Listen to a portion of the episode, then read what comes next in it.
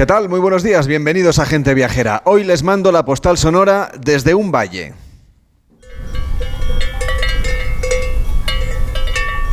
Estamos en la Merindad de Pamplona, al norte de la comunidad foral y a escasa distancia de la frontera con Francia. A nuestro alrededor empieza a despuntar el verde en la primavera tardía de Navarra. Si hace unos días ya le contábamos que en algunas zonas de nuestro país las praderas ya lucen con intensidad ese verde, aquí las hojas de los árboles casi ni han empezado a brotar. Eso sí, cuando lo hagan, dentro de unas semanas, este valle del Baztán va a ser un espectáculo ya lo es ahora en realidad, pese a que las ramas se mecen desnudas con este viento que escuchan de fondo y que además viene del mar. Aquí lo único azul que encontrarán es el cielo, rasgado por esas nubes que traen el chispeo que está humedeciendo hasta ahora el micrófono con el que estamos grabando los sonidos de la naturaleza de estos valles cantábricos en Navarra. Pero si hay algo que resuena con insistencia son los cencerros que lucen con humildad los bellos, aunque pequeños caballos que parece que pastan a sus anchas en estas llanuras entre montañas. Cuenta la leyenda que en estos bosques del norte, quizá más tirando hacia Irati, las ovejas sacudían con fuerza sus esquilas cuando se acercaba el Basajaun. Es este ser mitológico conocido como Señor del Bosque, una especie de yeti con cuerpo melenudo y blanco que protegía a los rebaños y que alertaba con sus alaridos cuando se acercaban los lobos o acechaba una tormenta. En agradecimiento por su ayuda, los pastores le tributaban un trozo de pan que el hombre del bosque recogía en la clandestinidad sobre todo por la noche o cuando el pastor no estaba con el hato de ovejas. Si lo notan, el tintineo de los cencerros parece que se acelera. ¿Será el Basajaun? Desde el Baztán, rodeados de praderas empinadas, con bosques de hayas y robles a nuestro alrededor, en Navarra, les escribo hoy la postal sonora de gente viajera.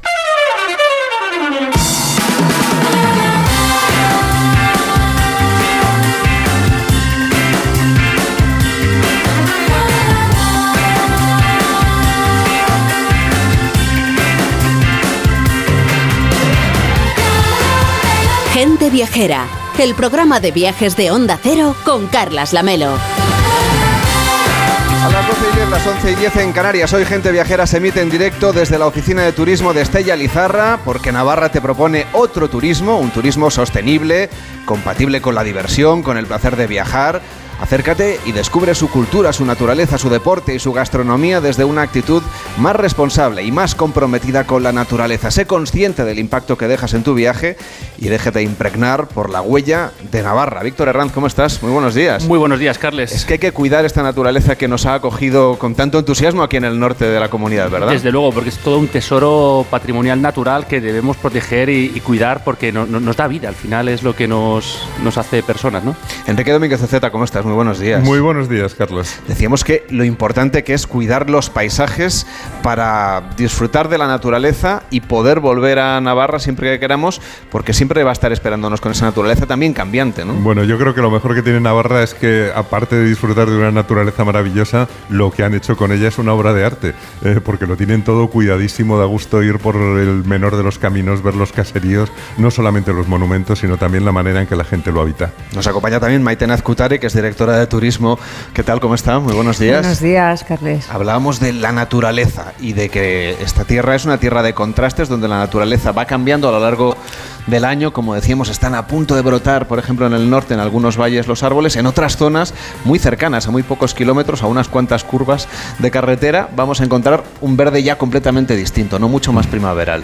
Sí, tenemos esa fortuna de tener esa gran diversidad de, de climas, para empezar, que hacen que ese paisaje, por eso, ¿no? Tenga tantos contrastes y realmente confluyen, eh, bueno, pues una orografía muy rica, muy variada muy diversa que, bueno, tanto el paisaje como los paisanajes ¿no? Eh, nos, nos van todo el rato eh, sorprendiendo con esa diferencia ¿no? desde el norte al sur, de los Pirineos a las Bardenas, con muy poca distancia realmente. Yo creo que ese, ese es el gran, ¿no? la gran diferencia que tenemos. y esa cultura ¿no? que está tan arraigada, ese folclore, esas historias tradicionales que, que ahora también mucha gente conoce fuera de Navarra porque las ha leído en los libros, por ejemplo, de Dolores Redondo, ¿no? Eso es, sí. Dolores Redondo realmente fue un antes y un después, ¿no? Con, con la parte, sobre todo, de, de, la mitología, las leyendas, que eran realmente, bueno, parte de nuestra cultura y que estaban muy interiorizadas en, los navarros y navarras, pero que, hizo ver ¿no? al visitante otra parte eh, de algo inmaterial, ¿no? que muchas veces los patrimonios monumentales y naturales los hablamos y los conocemos mucho, pero toda la parte del patrimonio inmaterial, que esta es una parte importante, y luego el paisaje de Baztán que impregna constantemente ¿no? sus novelas y, que han sido bueno, pues muy atractivo para, para los que nos han venido a conocer. Y muchas actividades también de turismo activo aquí en Navarra. Alejandra Carril, ¿cómo estás? Buenos días. Hola, buenos días, Carles. Creo que tú has podido disfrutar de algún viaje por el medio natural que rodea toda esta región, ¿verdad? Sí, he tenido esa suerte de conocer eh, bueno, los paisajes tan espectaculares que se ven en la selva de Irati, aunque tengo que decir que es un viaje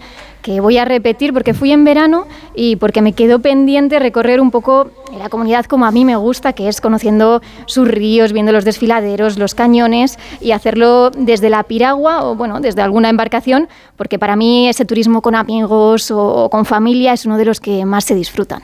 Un turismo de naturaleza con el que hoy vamos a empezar este viaje que vamos a hacer por Navarra en Gente Viajera. Lo hacemos subidos a esta barca descendiendo el río Irati, un recorrido que conoce muy bien pues los guías locales como Miquel que nos acompaña. Hola Miquel, ¿cómo estás? Buenos días. Sí, hola, buenos días, Carles. Eres responsable de la empresa Natura, que se encarga de llevar a cabo varias actividades como el descenso en barca por este río que mencionábamos, por el río Irati. ¿En qué consiste esta actividad? Que creo que la temporada de todas maneras no empieza hasta el 1 de junio. Sí, eso es. Bueno, pues eh, tal como he oído a los demás contertulios, pues Navarra es muy rica y nosotros pues, presentamos una actividad para conocer Navarra desde otro punto de vista y es desde dentro de... En concreto bajamos en unas balsas neumáticas por la foz de Lumbier, ese río que, como decía la compañera, pues nace en el Pirineo Navarro, en el bosque de Irati, pues va a dirección sur hacia la ribera y atraviesa varias fozes. Aquí llamamos foz, creo que pues en otras eh, comunidades se conoce más como desfiladeros, hoces. Y durante esta actividad que atraviesan esta reserva natural de la Foz de Lumbier, que se caracteriza por las aves rapaces que viven en ella, en concreto creo las colonias de buitres. Miquel, cuéntenos qué tipo de fauna podemos ver si nos acercamos a hacer ese descenso en barca. Sí, bueno, deciros que las, que las foces son un refugio de biodiversidad, ¿no? A nivel de vegetación y también de, eh, de especies animales.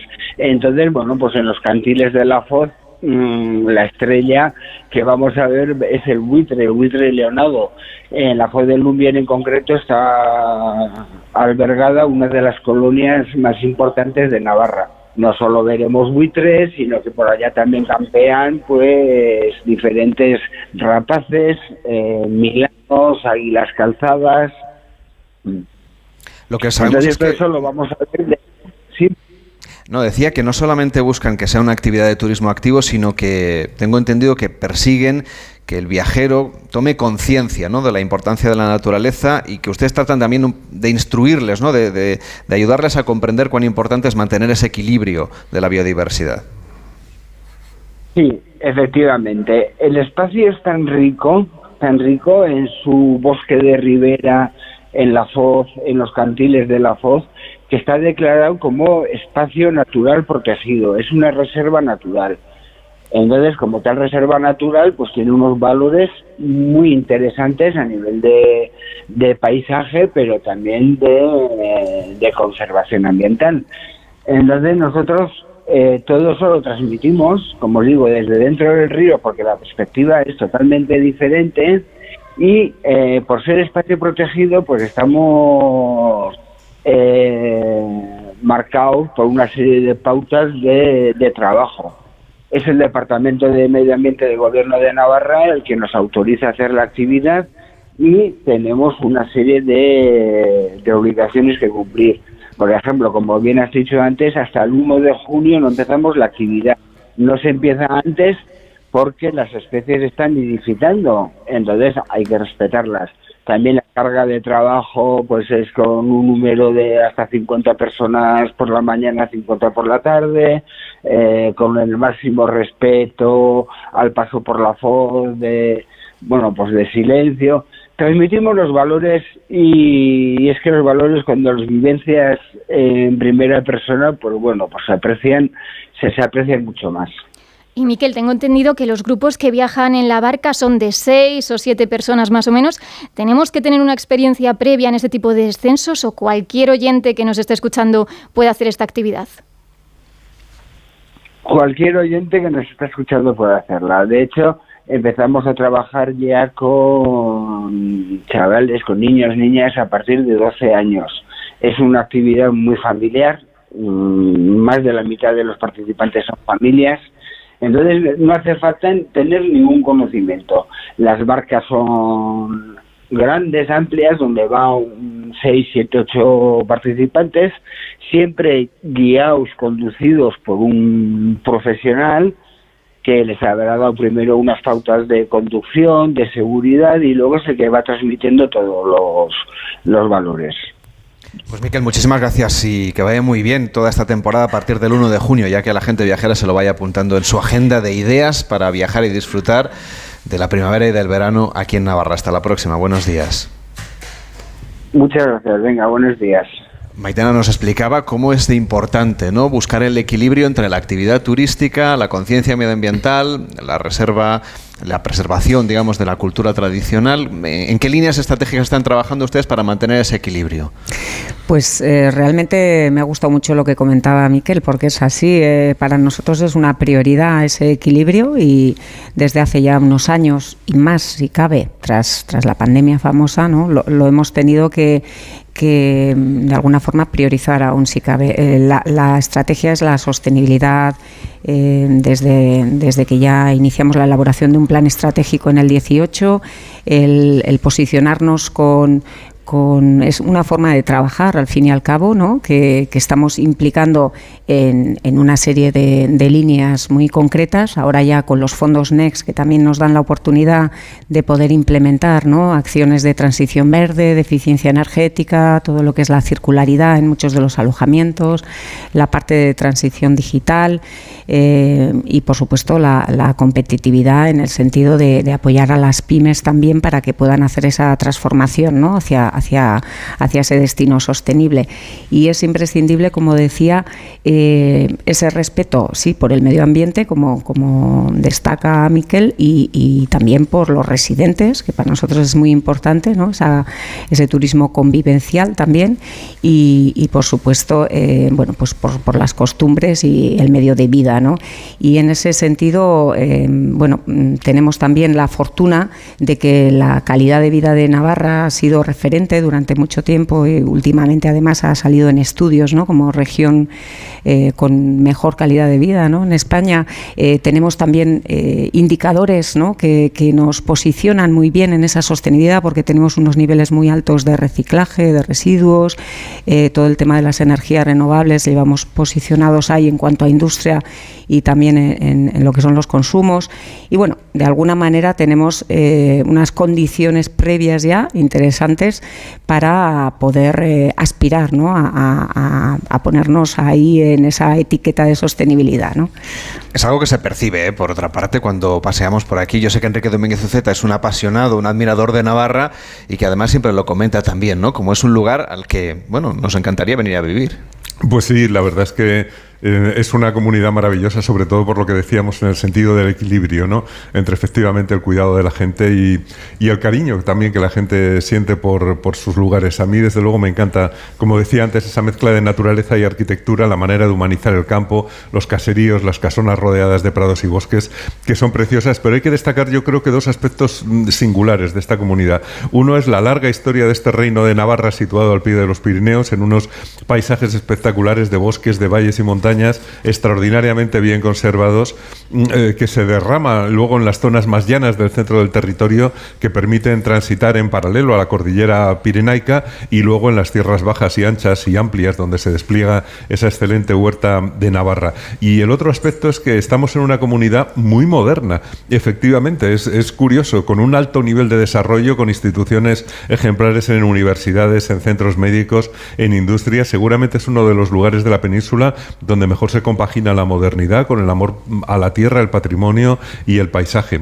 Y si tenemos que hablar de patrimonio, pues yo creo que podemos empezar hablando por Pamplona, claro, que es la capital, no, no podemos evitarlo. Famosa por las fiestas de San Fermín, pero compruebas que es mucho más agradable en los días en que no hay fiestas, cuando realmente puedes pasear tranquilamente por el centro, por la plaza del ayuntamiento, por la plaza del castillo, la calle Estafeta, y comprobar que ese centro pues está lleno de vida, de terrazas para sentarse al aire libre en el centro de la ciudad, de restaurantes. Es una maravilla además ver el estupendo trabajo de recuperación eh, que se ha venido haciendo del recinto amurallado y de las fortificaciones, a partir de un, yo diría, de un proyecto modélico de rehabilitación del patrimonio que ha merecido varios premios, entre ellos el de Europa Nostra. Hay que destacarlo. Yo creo que mucha gente no sabe que Pamplona es uno de los mejores recintos fortificados de Europa y que mm, ocupa ese desnivel que hay entre la parte alta, entre el río y las murallas, con formidables bosques y jardines que me recuerdan las ciudades fortificadas centroeuropeas, porque parece eh, que la fortaleza emerge del verdor de los bosques que la están rodeando y realmente es una sensación eh, preciosa. Y por encima pues aparece esa ciudad fortificada con sus murallas y con las torres de sus templos. Y, y con la recuperación de la muralla, pues no solamente ha puesto en valor lo que la ciudad ciudad tiene, sino que han generado también un largo paseo sobre las fortificaciones, lanzando la mirada sobre la ciudad y sobre el territorio, y han creado también espacios museísticos para que se conozca a fondo el origen de Pamplona, eh, de las fortalezas, la razón de ser de esas construcciones militares, y a esto hay que sumar pues la ciudad burguesa del siglo XIX, el ensanche, la ciudad actual, todo lo que hace realmente única a Pamplona. Y decías también que es una ciudad que tiene muy buena arquitectura moderna y también buenos arquitectos. Bueno, sí, yo no puedo dejar de destacarlo. Tengo tengo, debilidad por la arquitectura moderna que han venido haciendo los, los navarros, eh, porque eh, yo creo que de los mejores autores de, los últimos decenios, pues son varios genios navarros, desde la figura de Víctor Eusa, pasando por Francisco Javier Sáenz de Oiza, Navarro, autor de Torres Blancas y del Banco de Bilbao en Madrid, y otros edificios excepcionales, y, y quizá del más brillante arquitecto español contemporáneo, que es Rafael Moneo, Navarro de Tudela, ganador del premio Pritzker, que aquí en Pamplona realizó también la ampliación de la Plaza de Toros, el Archivo General de Navarra, el Museo de la Universidad y también la preciosa bodega Chivite en Arinzano, que es emblema de los excelentes vinos navarros, ¿eh? que no nos podemos olvidar de ellos.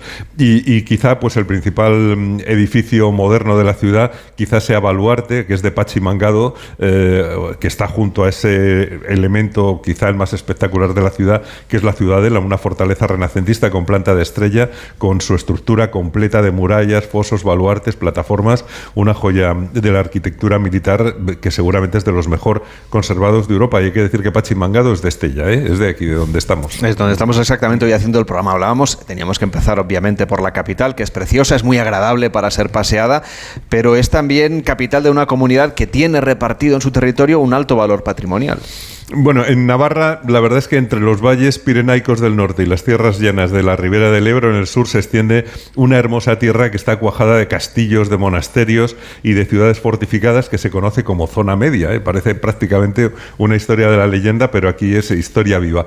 Cuando el reino de Pamplona se afirmó en el siglo IX contra los musulmanes que dominaban la mayor parte de la península, pues su progresiva expansión generó el reino de Navarra que tendió en esa zona media una línea de castillos sobre colinas y quebradas en las que todavía se cultivan las vides, el cereal y los olivos y que la verdad es que para viajar por ella es verdaderamente sensacional. Es un itinerario maravilloso en el que destacan pues los sitios espectaculares también vinculados al Camino de Santiago, con todos esos bellos templos románicos. Eh, hay muchísimo que ver en la comunidad, no vamos a hacer una lista enorme, pero hay que ver el castillo de Javier, por ejemplo, junto al embalse de Yesa, donde nació en 1506 San Francisco Javier, que es el patrón eh, de Navarra y fundador de la Compañía de Jesús con San Ignacio de Loyola. Eh, es, un es un castillo, por cierto, con muy buen aspecto, reconstruido en el siglo XIX y que hoy es la casa museo del, del cofundador de la compañía. Enfrente, a seis kilómetros, aparece el monasterio de San Salvador de Leire, por ejemplo, que es también la piedra angular del antiguo reino medieval de Navarra, que fue sede episcopal, residencia real, corte y centro de poder y todavía guarda los sepulcros de los primeros reyes de Navarra y sigue siendo monasterio benedictino donde se pueden oír los cantos gregorianos, ¿eh? que es una cosa que nos gusta mucho, nos estamos acostumbrando mano en este programa, Carles.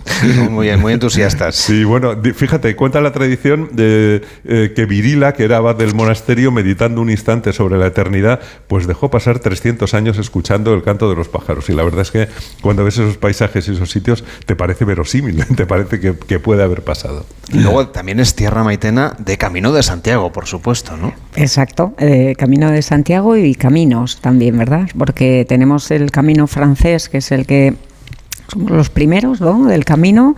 Eh, precisamente esta semana hacíamos una mesa del Camino de Santiago en Luzaide, Valcarlos, eh, que es una de las primeras poblaciones, a pesar de que es más conocida Orreaga, Roncesvalles, ¿verdad?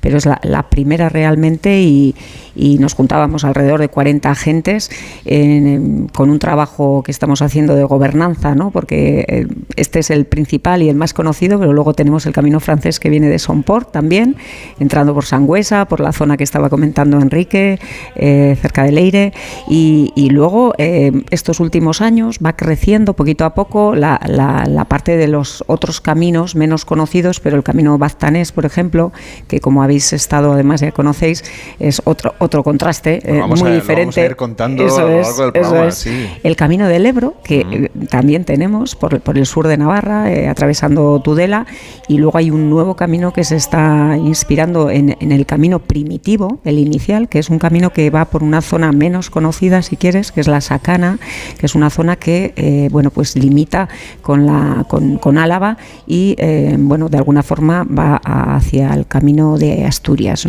Y, realmente, bueno, ahora tenemos la oportunidad, como comentaba antes también, de renovar, ¿no? Lo que es eh, renovar desde la perspectiva de darle a la antigüedad del camino y toda esa tradición que tenemos en torno al camino, también una posibilidad de que muchos de los turistas que no lo han conocido todavía pueden hacerlo en Navarra como, como una vivencia de iniciación, eh, así es como nos, de alguna manera nos damos a conocer con el camino, iníciate, ¿no? iníciate en, en el camino, por supuesto, pero iníciate también en una experiencia totalmente renovadora, ¿no? muchas veces. Entonces, bueno, damos un poco esas opciones de cinco caminos también, porque lo que pretendemos es que, por supuesto, como estamos comentando aquí, vuelvan y repitan, ¿no? esta es un poco la clave. La verdad,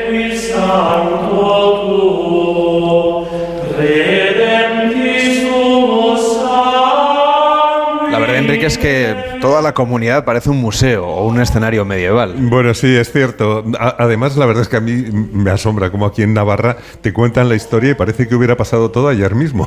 te empiezan a hablar de Sancho Ramírez, de, Sancho el Mayor y estas cosas y, realmente parece que fueran de la familia y que los hubieran conocido la gente que nos lo están contando. Pero efectivamente, estabais mencionando ese, ese paso del Camino de Santiago y lugares preciosos como Sangüesa, que es una ciudad espléndida con palacios de piedra, con grandes aleros de madera tallada como el Palacio de Valle Santoro, por ejemplo, monasterios, la iglesia de Santa María, su fachada es también una de las joyas del románico navarro, es magnífico. San Francisco de Asís pasó por Sangüesa, dicen, donde habría fundado su primer convento en España.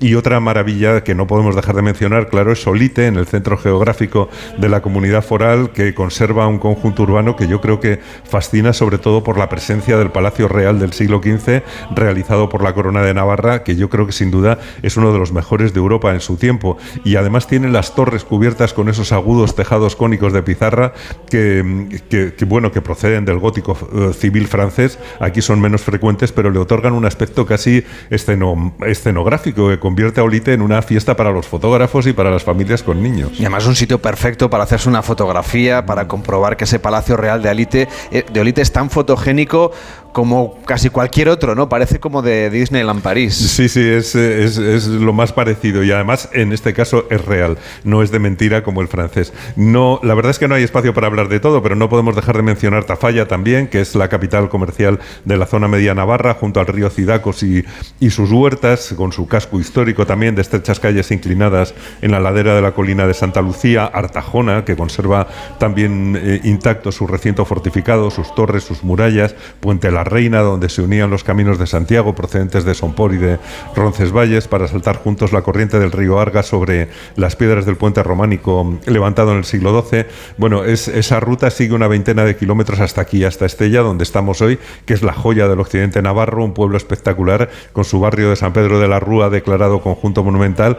Pero bueno, de Estella vamos a hablar eh, más tarde también. Aunque a mí me gustaría destacar también la calidad de la arquitectura popular, de esa poderosa casa navarra tradicional y la belleza de sus pueblos, especialmente de los de los valles que bajan de los Pirineos, del Roncal, de Salazar, de Navascués, de Ochagavía, eh, encastrados en estos tres paisajes que forman como tres franjas eh, verticales en el mapa. La más alta, bueno, eh, verticales los valles, porque luego el paisaje sí está dividido entre lo que baja de los Pirineos, que naturalmente va de norte a sur, luego hay una franja media que corre en horizontal como si fuera en una bandera por, por esa zona central y luego la parte de más abajo, que es la parte más llana, claramente agrícola, que seguramente pues su ciudad más importante es Tudela, que también, eh, que también merece, merece una visita. Pero, pero la verdad es que no mencionar lugares como Bastán, como Bertiz, como Uzama, eh, no sé por dónde seguir Roncesvalles, que naturalmente es una maravilla cuando llegas allá arriba y también parece que te encuentras en tiempos medievales. O sea, parece que los tiempos medievales fueran, fueran actuales. Pues, pues bueno, eh, no sé, Viana, Los Arcos, Corella, por ejemplo, que es la capital del barroco navarro, pero la verdad es que toda Navarra tiene un patrimonio de enorme calidad, un trato exquisito de la naturaleza, un enorme amor por la historia y tiene tanto interés casi cualquiera de sus pueblos y valles que aunque parezca extraño decirlo, yo diría que es muy desconocida todavía Navarra porque hay que meterse hasta el interior y encontrar ese encanto de los lugares más recónditos donde seguramente a lo mejor como ayer pues prácticamente no había coches por las carreteras y puedes tener una relación directa con la naturaleza, con la gente y con el patrimonio. Y con los navarros y las navarras, un fuerte aplauso para los que están hoy aquí, para Enrique Domínguez de Zeta, gracias por acompañarnos. Hoy estamos haciendo gente viajera en directo desde la oficina de turismo de Estella Lizarra, porque Navarra nos propone otro turismo, un turismo sostenible, compatible con la diversión, con el placer de viajar. Acércate y descubre su cultura, su naturaleza, su deporte, su gastronomía desde una actitud más responsable, más comprometida. Hay que ser consciente del impacto que dejamos en un viaje, así que nos dejaremos impregnar por la huella de Navarra para descubrirla, para disfrutarla y además contándoles cosas también de la actualidad, porque esta semana Pamplona se convertía en una de las pioneras en gestionar los fondos Next Generation, iniciaba su proceso de participación social hacia ese plan de sostenibilidad turística en destino. Cuéntanos, Maite Azcutari, eh, ¿qué alcance tiene este plan? ¿Por qué es tan importante? Bueno, este es el inicio, como bien has dicho, de los planes que se están y que se van a ejecutar hasta el 26. Eh, planes de sostenibilidad en destino que desde, desde la primera convocatoria, que fue en el 21, hemos ido eh, gestionando de la mano de, los titulares de cada comarca, ¿no? Eh, con diferentes agentes, con un proceso muy participativo en el que hemos implementado un modelo diferente de, de gobernanza turística con, la SUGET, que es un, palabra bastante extraño, que son las unidades de gestión de los espacios turísticos. Hemos implementado ocho en Navarra, de manera que eh, nos ha servido para trabajar de una manera muy ordenada y que cada comarca tenga su plan de sostenibilidad, pueda optar a, esta, a estos fondos. Y en este caso, Pamplona y Rivera de Navarra fueron los primeros que se presentaron en el 21. En el caso de de Pamplona, el plan, eh, bueno, principalmente centra o quiere de alguna manera ¿no? aprovechar la, coyuntura de San Fermín para eh, distribuir a lo largo de todo el año ¿no? esa, esa, gran marca que tiene con San Fermines y poder eh, darla, dar a conocer a San Fermín durante todo el año que puedas hacer visitas y puedas conocer las diferentes eh, partes de la fiesta. tiene idea también de hacer un proyecto vinculado al ecoturismo, como comentaba Enrique Pamplona, a pesar de bueno de tener mucho de patrimonial y de monumental, también tiene mucho de naturaleza para conocer. Entonces hay, hay una línea de trabajo muy interesante, ¿no? Eh, vinculada también al parque fluvial que recorre eh, Pamplona y que está además muy bien, muy bien construido y muy bien eh, planteado para recorrerlo en bici. Y, y, todo el tema de la movilidad sostenible también la destacan, ¿no? Bueno, es un plan interesante para los próximos años. Ribera de Navarra también. En el 22 otros cinco destinos que se presentaron eh, este año, el 23, tenemos recientemente además cerrado lo que es el, plazo de presentación de planes, se han presentado otros tres.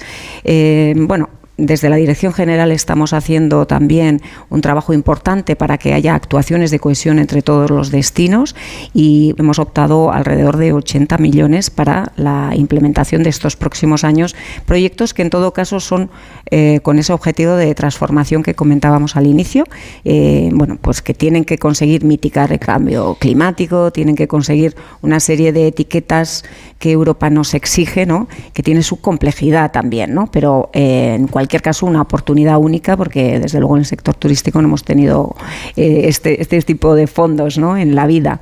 Y, sí que destacar en ese sentido la, importancia que comentábamos de que nosotros ya habíamos tomado ya esa decisión previa de posicionarnos con la sostenibilidad, con lo cual ya teníamos un trabajo de cocina muy interesante ya para, para poder optar a estos fondos en unas condiciones, pensamos, como ya mm, con, una reflexión previa interesante. ¿no? De estos fondos Next Generation, pero hay un elemento muy importante que se puede también destacar siempre que uno viaja a Navarra, que es la gastronomía, la cocina de kilómetro cero, el producto. Sabemos que es muy importante, que es casi no solamente importante para el turista, sino sobre todo para el local. ¿no? Aquí viven la gastronomía como una parte esencial de, ser de Navarra. De la forma de vivir, exacto, exacto.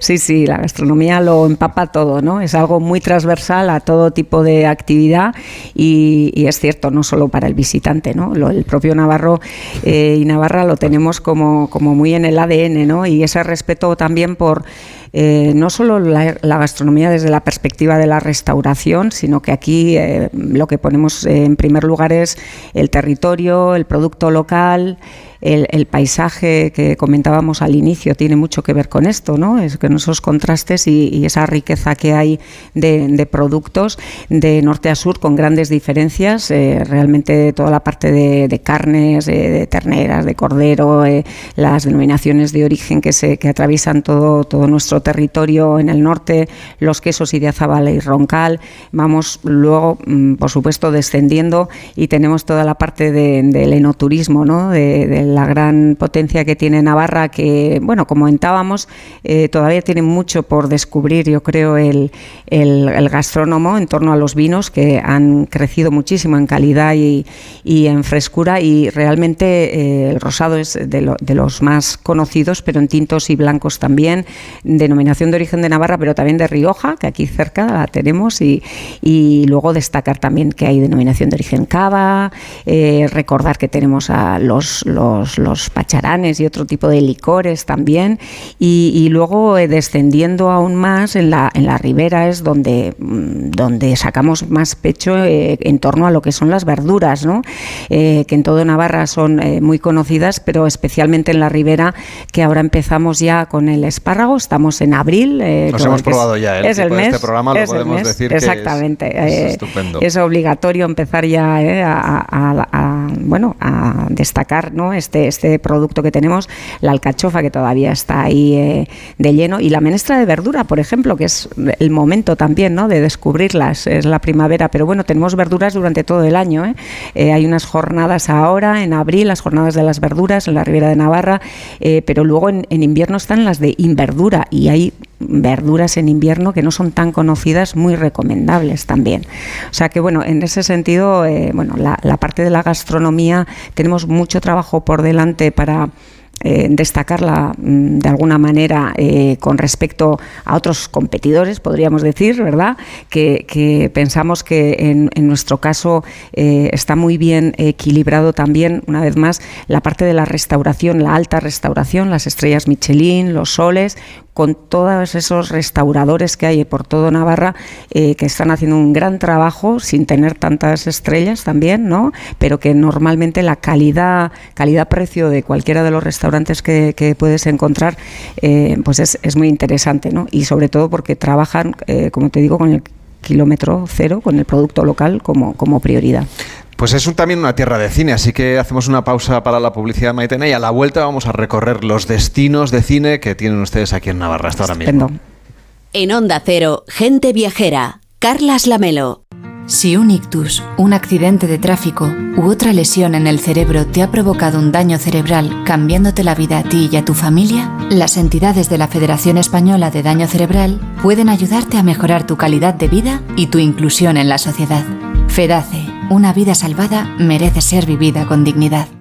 Si tienes tu casita en la playa, es lógico y normal que te preocupe algo así. Llegar allí es un relax, pero antes de llegar pienso, ¿y si en estos meses sin venir ha entrado alguien en casa y no me he enterado? Pues con Securitas Direct tienes la mejor solución, porque con su alarma antiocupación, la policía tendría pruebas de que han entrado en tu casa y podrían actuar para desalojarlos cuanto antes. Porque tú sabes lo que te preocupa y ellos saben cómo solucionarlo. Llama ahora al 900-272-272 o entra en securitasdirect.es. Llegan días de vacaciones y muchos cogemos el coche para ir a descansar. El año pasado los siniestros y las víctimas de tráfico aumentaron. Por favor, no te la juegues al volante, no bebas, no uses el móvil, no corras y ponte el cinturón. Ponle freno y Fundación AXA, unidos por la seguridad vial. A3 Media. Ojalá me pudiera quedar. En Onda Cero, gente viajera, Carlas Lamelo ratito más, volver a ese instante, tenerte delante,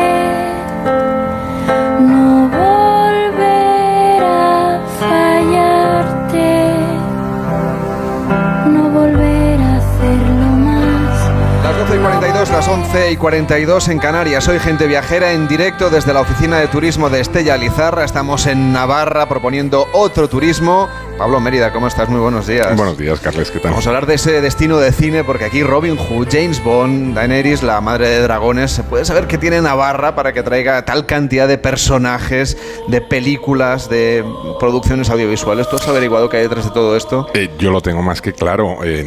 vamos, desde que llegamos me he dado cuenta que el secreto es que Navarra queda bien en cámara eh, y queda bien porque lo tiene prácticamente todo, desde bosques frondosos a áridos desiertos, de fortalezas medievales a increíbles caseríos rurales, de silenciosos alledos a, ciudades bulliciosas. Es, en un espacio relativamente pequeño encuentras un montón de paisajes de película. Eh, ¿Cómo quieres que no triunfe en el cine? No, pues sin lugar a dudas, en los últimos años el cine ha cobrado un especial protagonismo, sobre todo, por ejemplo, en la zona del Valle del Baztán, que visitábamos ayer mismo. Sí, claro, por, eh, sobre todo por las adaptaciones al cine de la popular trilogía escrita por Dolores Redondo. Entre 2017 y 2020, el cineasta Fernando González Molina llevó a la pantalla las tres obras, la, adaptación del Guardián Invisible, El legado de los huesos y Ofrenda a la tormenta, todas ellas protagonizadas por la actriz eh, Marta Etura, que da vida a la inspectora de la Policía Foral, Amaya Salazar. Tenemos que hablar con sus amigas, que nos digan dónde estuvieron y con quién, y cuándo fue la última vez que la vieron. De acuerdo. Huele a tabaco. Oye, las amigas de la cría tienen 13 años, Salazar. No hace falta sacarlas de la cama y alarmarlas todavía más. Será mejor llamarlas en un par de horas. Las películas se rodaron todas en el valle y descubrieron al gran público la asombrosa belleza de un entorno único, eh, que tanto en las novelas como en sus adaptaciones funciona casi como un personaje más. De ahí que el Baztán se haya convertido en un lugar de peregrinación, tanto para los seguidores de las novelas como de sus adaptaciones. La gente viene deseosa de seguir la estela de la inspectora Salazar y también de conocer los misterios y leyendas de la zona. Hace años me dijo que había visto un basajaun en el bosque, pero bueno, Ahora le da vergüenza contarlo.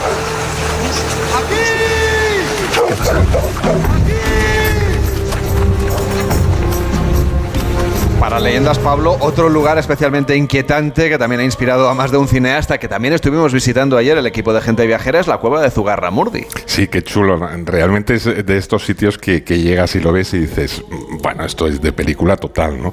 Y desde el eh, inefable Oto de Fe que se celebró en Logroño en 1610, el nombre de Zugarramurdi quedó estrechamente ligado a la brujería. Y el cine lo ha explotado en más de una ocasión, en películas como Aquelarre y sobre todo la disparatada comedia negra de Alex de la Iglesia, Las Brujas de Zugarramurdi, que dejaba a Mario Casas y Hugo Silva en manos de Carmen Maura y Terele Pávez, que interpretaban a unas brujas realmente voraces. Antes teníamos 30 niños, Graciana. No uno ni dos, 30. Gorditos, preciosos. Lo que no entiendo es cómo pudo salir mal. A lo mejor, madre, no era una cuestión de cantidad, sino de calidad. Que esto no es como comprar cartones en el bingo Ahora tiene un recorrido por las películas Maitena. Qué importante es el trabajo que hacen las Film Commission, ¿no? Para atraer rodajes y para ayudar Sin a las duda. producciones a que encuentren estos lugares, ¿no? Sí, sí, sí. Importante, imprescindible, como dices, porque realmente es la manera de agilizar también ¿eh? todo lo que son los trámites necesarios para, para poder filmar, que ya sabemos lo, lo complejo que es ¿no? todo el proceso, y ayudarles en esa búsqueda de localizaciones y, y hacer de, de guías, ¿no? de guías en este caso eh, para, para que puedan facilitar también, eh, sin duda, la asistencia a esa logística es importante y luego, bueno, suelen destacar en muchos casos los productores eh, que se, les facilita mucho eh, pues la tramitación de, permisos, ¿no? Porque, porque muchos de, los lugares que hemos comentado eh, son espacios naturales, en algunos casos protegidos, dependiendo del momento en el que quieran hacer la producción. Por ejemplo, en las Bardenas ocurre muy a menudo están nidificando, pues aquí no puedes entrar en estos meses, tienes que venir si es caso en otro, en otro momento y, y todo ese contacto y coordinación con todos los agentes pues es imprescindible, ¿no? La, la Film Comisión. Pero hay otros paisajes, por ejemplo, que también han sido retratados por el cine, Pablo, no sé, el Valle de Arce o la Selva de Irati o el Valle del Roncal, que también han aparecido en muchas películas y series. Sí, mira, es que además Navarra ha dado muy buenos directores y directoras de cine, como Ana Díez, eh, Feris Vizcarret, eh, Elena Taberna, pero con el permiso de todos ellos, yo creo que el cineasta que mejor ha sabido transmitir la magia de estas tierras ha sido Moncho Armendáriz. Eh, desde que ro- rodara en la Merindad de Estella esa emotiva historia de Tasio en 1984, la historia de ese carbonero, ha vuelto una y otra vez a Navarra para inventar aquí algunos de sus mejores largometrajes, como Secretos del Corazón, Silencio Roto o Baba, o la impresionante No tengas miedo, que se rodó en varias calles y plazas céntricas de la ciudad de Pamplona. Y ya que mencionas, claro, a Pamplona, supongo que en la capital también se habrán rodado películas, habrá servido de escenario para muchas producciones, ¿no? Sí, eh, acaban de acoger ahora el rodaje de Alguien que cuide de mí, que supone el debut en la dirección de la escritora Elvira Lindo, quien ha hecho la película junto a Daniela Feyerman, eh, con Aura Garrido, Emma Suárez y Maggie Meira como protagonistas y que tiene previsto su estreno para este mes de abril. Pero claro, Pamplona ha llamado la atención de los cineastas sobre todo por los Sanfermines, pero los encierros en el cine mm, es un tema que tiene su miga. ¿Qué quieres decir, Pablo? Pues que no mm, siempre ha sido fácil sacarle partido a los Sanfermines. Una de las primeras eh, veces que se quiso retratar eh, los encierros de San Fermín eh, fue en una producción de Hollywood. Eh, se titulaba Fiesta, es de 1957 y era una adaptación de la novela de Ernest eh, Hemingway que contaba con un reparto formado por estrellas como Ava Gardner, Tyrone Power y Errol Flynn. Pero ni los actores ni el director, que era Henry King, eh, llegaron a pisar Pamplona, ya que los encierros se hicieron en México con unos cuantos becerrillos. La cosa no quedó muy allá. Eh, una década más tarde, en el 67, una producción estadounidense de serie B titulada Carnaval de Ladrones sí que se rodó en Pamplona. Y el protagonista, Stephen Boyd, eh, no sé si te acordarás del malo de Ben Hur, eh, que hacía de Mesala, eh, llegó a correr en un encierro. Y sí que se considera que es una de las pelis que, bueno, lo supo más o menos eh, reflejar bien. Luego, más adelante, sería la película española de Jorge Grau, La Trastienda, protagonizada por María José Cantudo en plena época del Destape. Mostraba un encierro de San Fermín en tiempo real. Y más adelante, pues se han hecho algunos disparates, como esa película de aventuras de Tom Cruise que se titulaba Noche y Día, que eh, ambientaba los Sanfermines en Sevilla. Un despropósito totalmente. Pero bueno, el cine, ya sabes, Hollywood tiene sus libertades, sus licencias creativas. Eh, Tom Cruise también puede que se haya despistado entre tanto salto, tanta acrobacia. Pero bueno, San Fermín, aparte, parece que los paisajes de Navarra sí que han seducido también a cineastas, además de todo el mundo que han venido aquí a rodar. De todo el mundo, por ejemplo, las eh, preciosas sierras de Urbasa y Andía, al norte de Tierra Estella, trajeron ya en la década de 1970 grandes superproducciones internacionales, como Cromwell, Patton y esa preciosa visión otoñal del mito de Robin Hood que Richard Lester rodó con Sean Connery y Audrey Hepburn, que se titulaba Robin y Marian, cuyo rodaje también pasaría por la fortificación medieval del cerco de Artajona. Eh, más recientemente, también por aquí se rodó Irati, eh, que, recogía, es una peli que recoge muchas leyendas también de esta región. Y también ha servido como escenario de un estupendo western que el director francés eh, Jacques Audiard rodó en el verano de 2017, Los Hermanos Sisters, con Joaquín Phoenix y John Reilly. Digo yo que si era una película del oeste, lo suyo hubiese sido acercarse al Parque Natural de las Bardenas Reales, ¿no? Que por ese curioso paisaje que tiene, Le llaman el Monument Valley de Navarra. sí, tienes razón. Y de hecho la idea inicial del director era rodar allí, en, en Bardenas Reales. Pero cuando le enseñaron las sierras de Urbasa, le parecieron más apropiadas para su historia de buscadores de oro. De todas formas, ya te digo que tampoco fue un desastre para Bardenas Reales, ya que este enigmático espacio del sur de Navarra, con su paisaje extremo y desértico, ha sido y es uno de los más demandados a la hora de realizar producciones audiovisuales en Navarra. Para que te hagas una idea eh, del nivel, aquí se vino nada menos que James Bond a rodar unas secuencias de 007, El mundo nunca es suficiente. Y por sus polvorientas montañas también se vio pasar a Daenerys, madre de dragones, en la sexta temporada de la popular serie Juego de Tronos. De hecho, las Bardenas Reales eh, albergaron a la mítica ciudad de los Dothraki, conocida como Baes Dothraki. Otra, mm, otras producciones que se rodaron aquí fueron Acción Mutante, la ópera prima de Alex de la Iglesia, y Anacleto, Agente Secreto, la adaptación del popular cómic que protagonizaron Imanol Arias y Kim Gutiérrez. Son las 12 y 52, las 11 y 52 en Canarias. Hoy Gente Viajera se emite en directo desde la oficina de turismo de Estella Lizarra.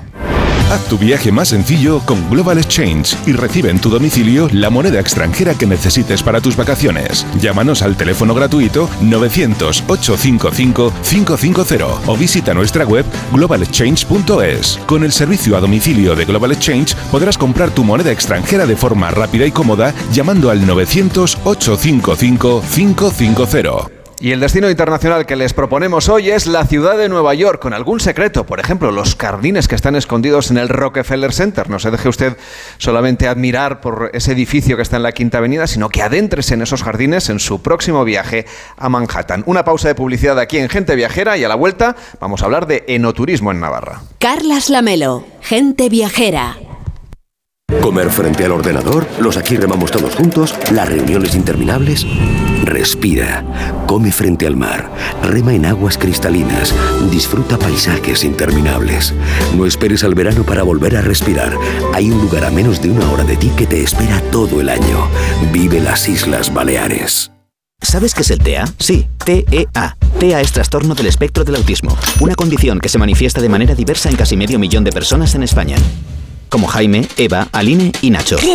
Todas ellas tienen autismo y muchísimas más cosas que las hacen únicas. Autismo, llamémoslo por su nombre. Descubre más en diamundialautismo.com, una campaña de Autismo España. En Onda Cero, Gente Viajera, Carlas Lamelo.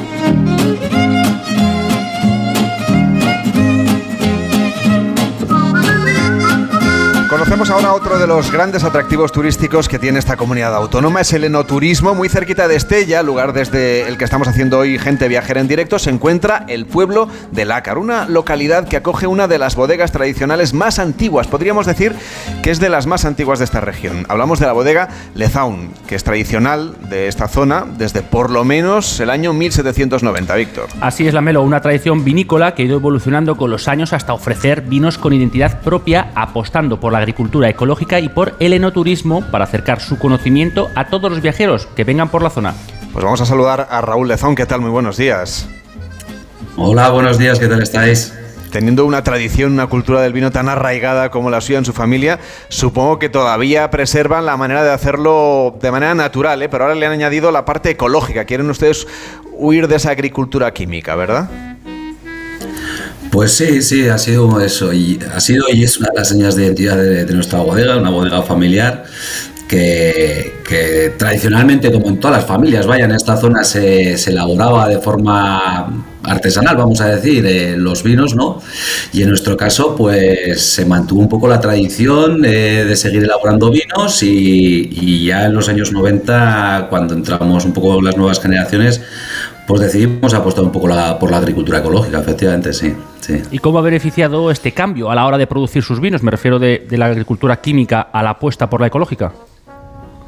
Sí, bueno, fue una apuesta pues porque, bueno, somos una bodega familiar, como os he comentado, y bueno, pues aquí somos viticultores, somos enólogos, somos un poco de todo, ¿no? somos multifunción y, éramos los propios eh, eh, hermanos y padres de tal los que, los que trabajamos las viñas, entonces pues nos, nos encontramos a gusto con lo que hacíamos, cada vez nos encontrábamos en una dinámica de mayor utilización de productos fitosanitarios, químicos y demás, y sobre todo que, los resultados no eran, no eran óptimos, ¿no? Al final obteníamos vinos como suelo decir yo, un poco, un poco estandarizados, ¿no? Un poco Coca-Cola, por hacer así una palabra un poco, un poco rara, un poco, un poco estándar, y no encontramos particularidades propias, ¿no? De, nuestro terreno, de nuestro clima, de nuestras variedades, y fue un poco por eso la, apuesta de, la agricultura ecológica, para buscar esa, esa identidad propia, ¿no? Que es lo que en el mundo del vino muchas veces estamos buscando, los enólogos o las bodegas o con la viticultura, ¿no? Pues lo que es el mundo, se llama en el mundo del vino eh, que exprese el ¿no? El terruño, eh, que exprese tu identidad propia, en definitiva. Maiten, ¿es muy importante el enoturismo para el sector de los viajes aquí en Navarra?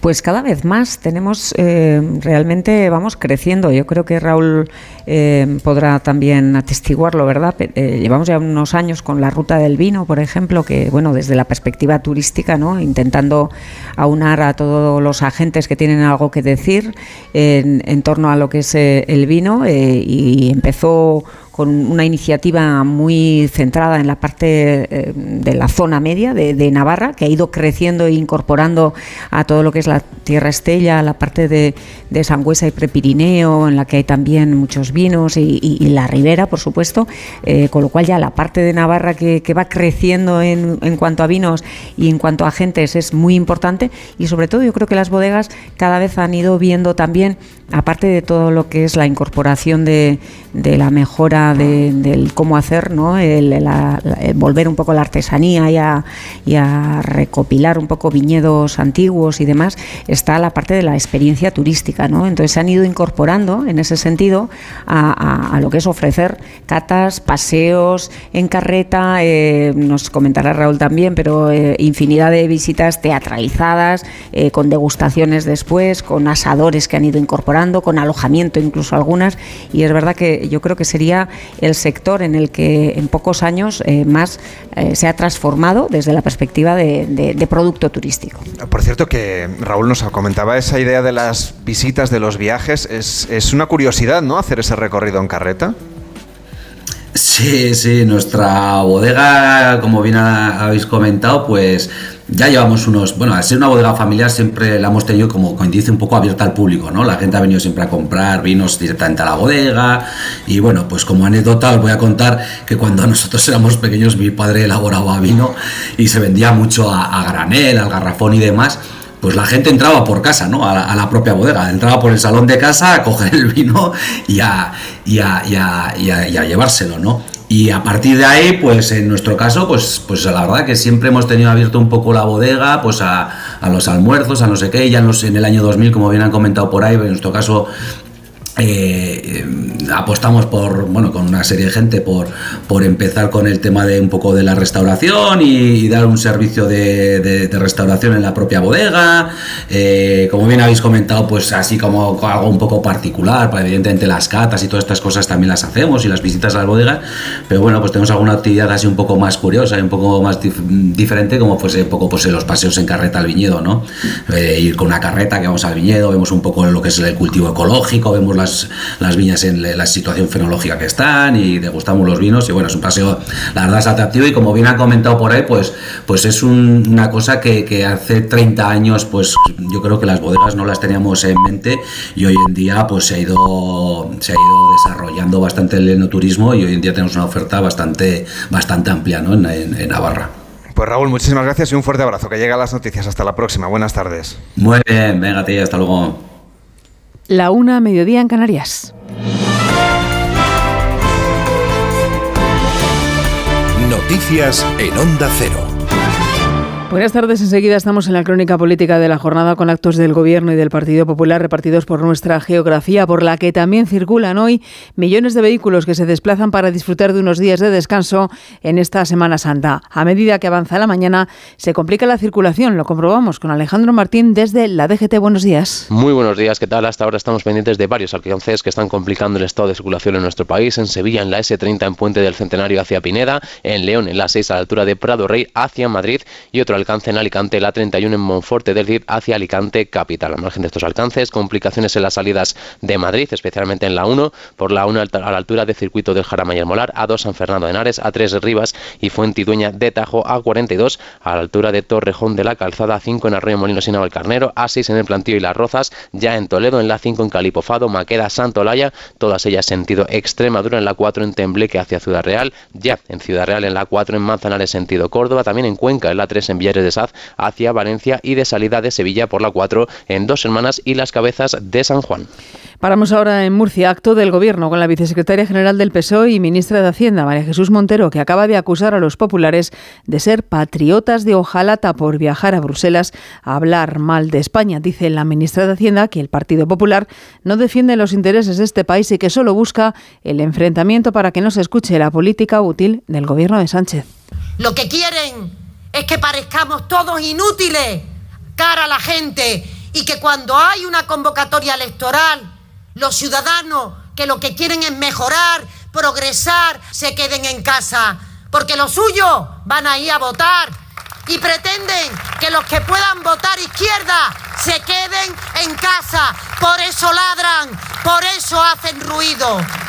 En Zaragoza, contra réplica del Partido Popular, con palabras de su presidente Núñez Feijóo en el acto de entrega de carnés a nuevos afiliados del PP en el último año, defensa de la firme oposición que hace su partido de redacción en Zaragoza, Luis Puyuelo. Buenas tardes. Núñez Feijóo ha señalado que es un honor celebrar su primer aniversario al frente del PP con alguno de los 12.000 nuevos afiliados. Como anécdota, Feijóo ha explicado que él se afilió casi con 40 años porque nadie le pidió el carné para trabajar con el Partido Popular. Ha destacado la seriedad del PP y cree que es la única formación política que es alternativa al actual gobierno de España.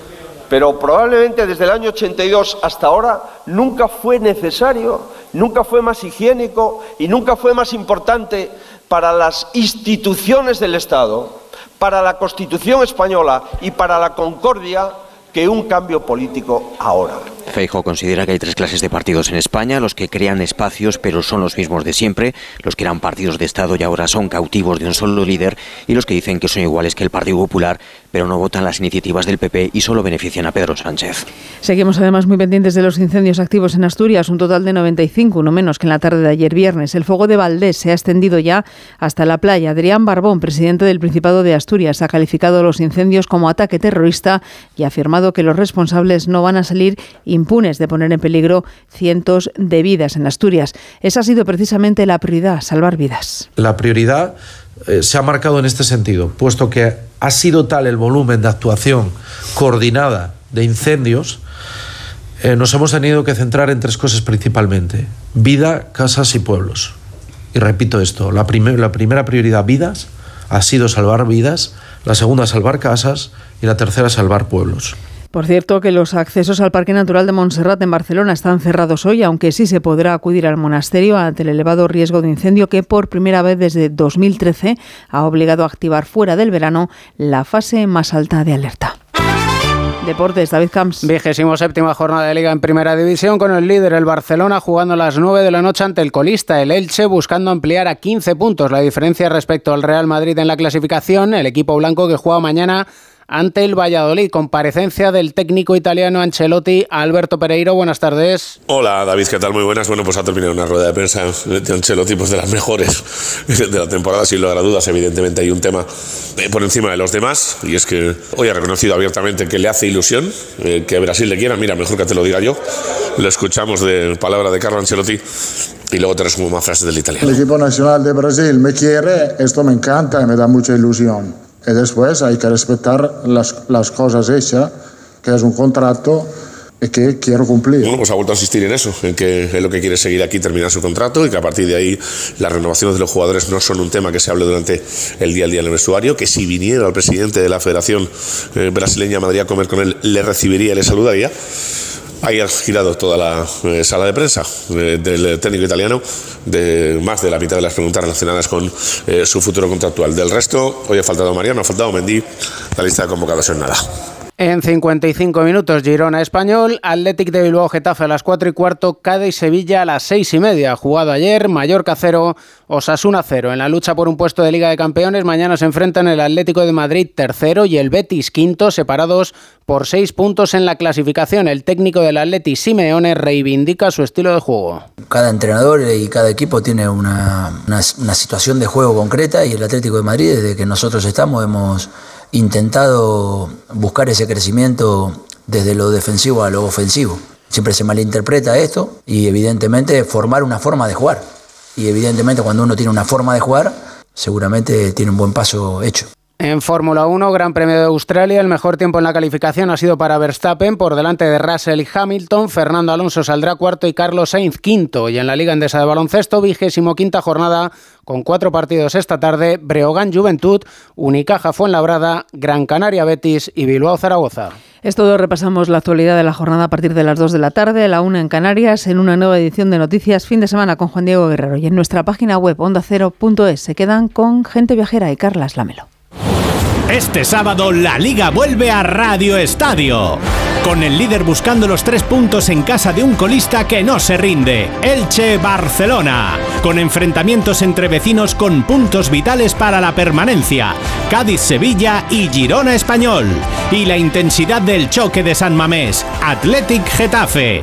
Con lo mejor de la segunda división, la Liga ACB, los detalles del Gran Premio de Australia de Fórmula 1 y la carrera sprint de motociclismo desde Argentina.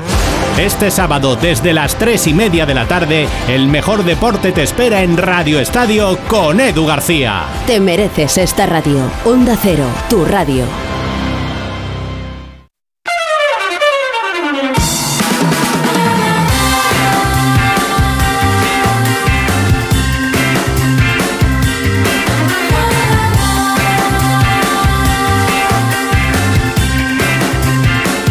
Gente Viajera, sábados y domingos a las 12 del mediodía, con Carlas Lamelo.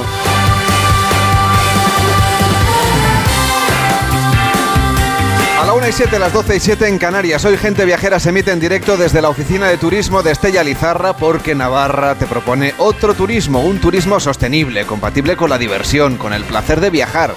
Acércate y descubre su cultura, su naturaleza, su deporte, su gastronomía.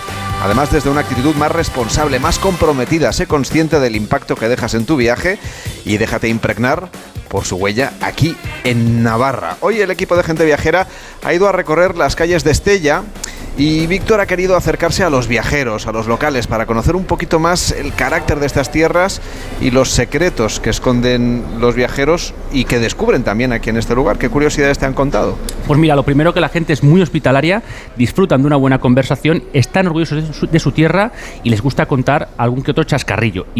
Y luego pues que la gastronomía aquí es religión y son tierra de acogida de peregrinos, como nos contaba Ramón, un amigo de Donosti y propietario de la parranda Wine Bar de bodegas Cuadernavia.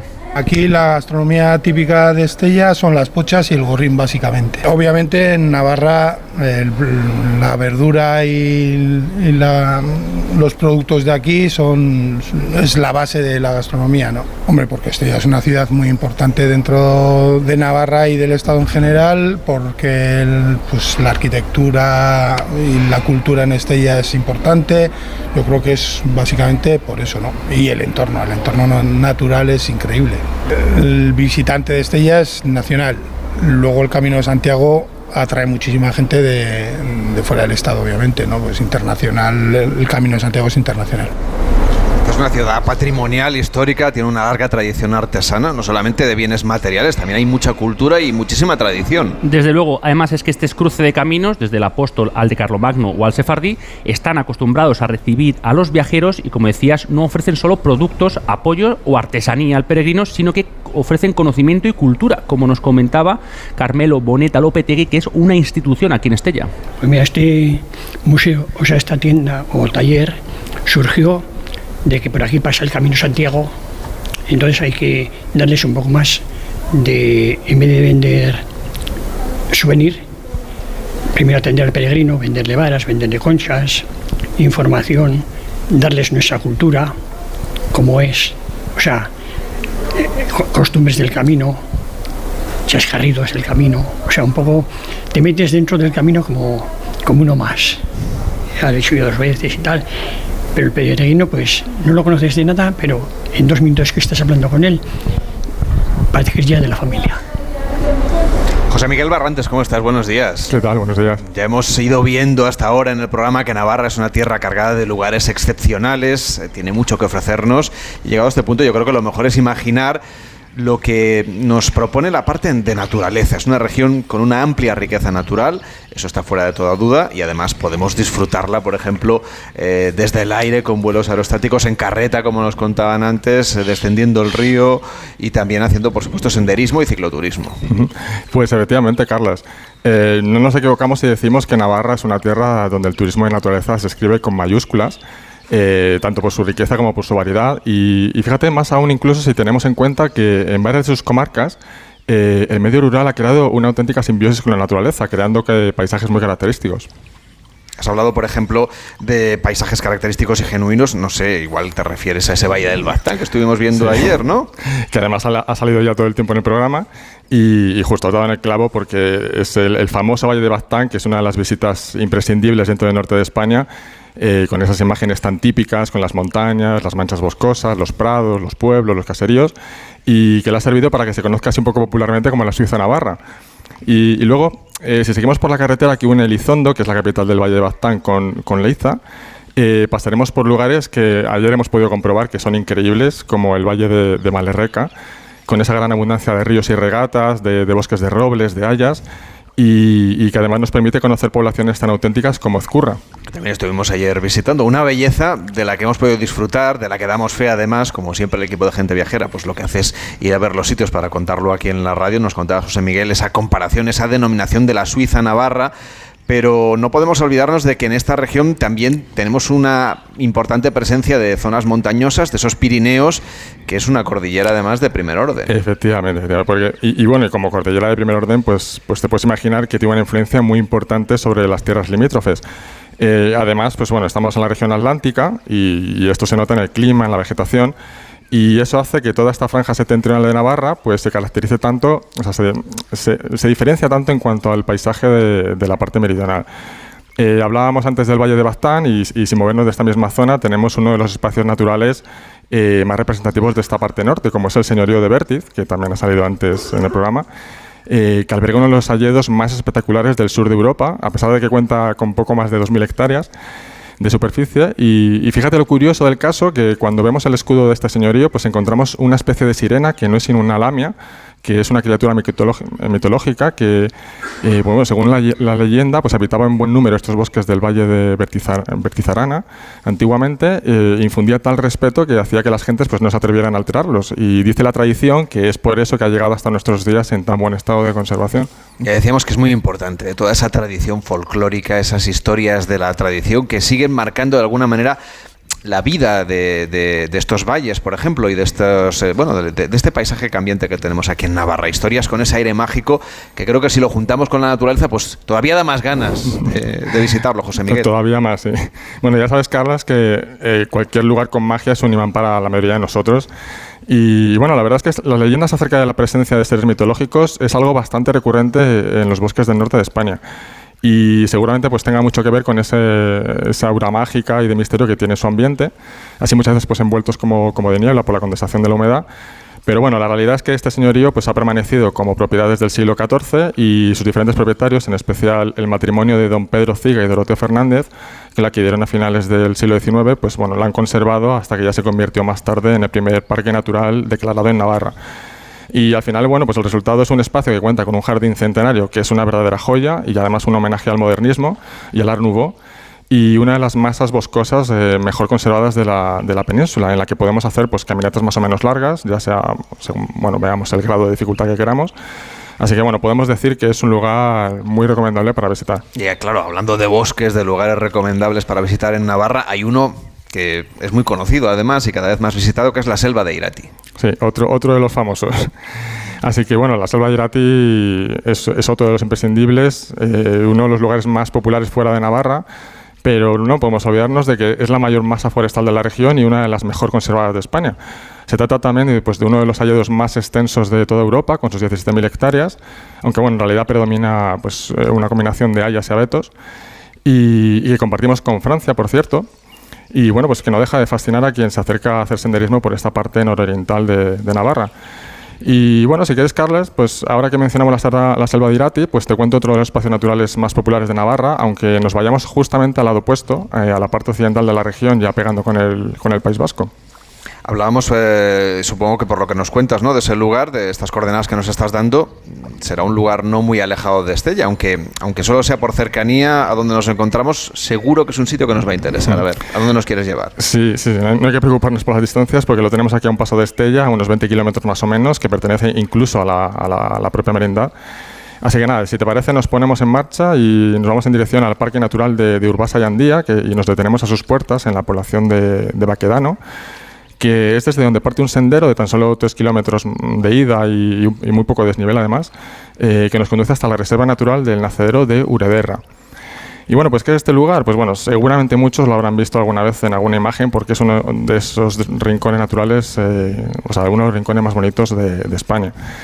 Eh, en esa imagen, pues es esa pequeña imagen con esas pozas de aguas cristalinas, color azul turquesa, con, una pequeña cascada y así rodeadas de bosque, pues bien, esta imagen, si alguien la, la mantiene a la retina, pues es en Acero de, de está en Navarra y es otro de estos sitios imprescindibles que no podemos perdernos. Y podemos ir, por supuesto, a pie, en bicicleta. También podemos pasear, Maitena, por esas vías verdes, ¿no? esos caminos naturales que aquí se, se conocen muy bien en Estella, porque muy cerquita tenemos ese camino natural, vía verde del ferrocarril Vasco-Navarro. ¿Cuál es ese patrimonio cultural y ferroviario que esconde esa ruta y que además podemos visitar y conocer?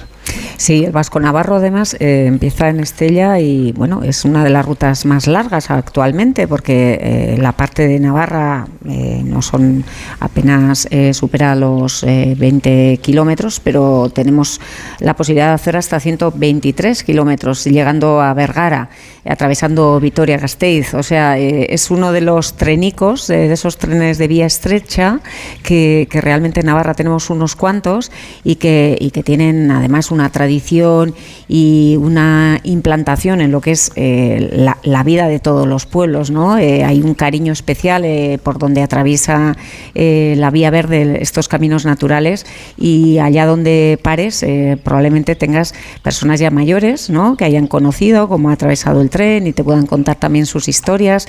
Y bueno, además de, como decimos siempre, ¿no? además de, de pasear o de disfrutar o hacer deporte con tu familia o con tus amigos, tienes la posibilidad de conocer ¿no? más de cerca lo que es bueno, pues, costumbres y tradiciones del lugar.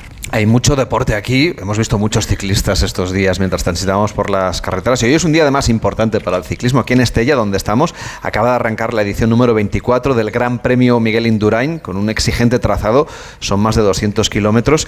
Y eso nos da fe de lo importante que es aquí en Navarra lo del cicloturismo, para la gente que vive aquí, también para los viajeros que vienen. Sí, sí, realmente es que eh, es así como lo dices, el propio Navarro eh, tiene, tiene esto muy, eh, muy incorporado incorporado en su actividad deportiva, eh, allá por donde vayas, por todas las carreteras, como comentas, y, a Indurain se le puede ver eh, realmente. Es, algo, ¿eh? eso es. está por aquí. Pero incluso cuando vas por ahí, puede estar entrenando, puede estar ahora mismo más que entrenando, ¿no?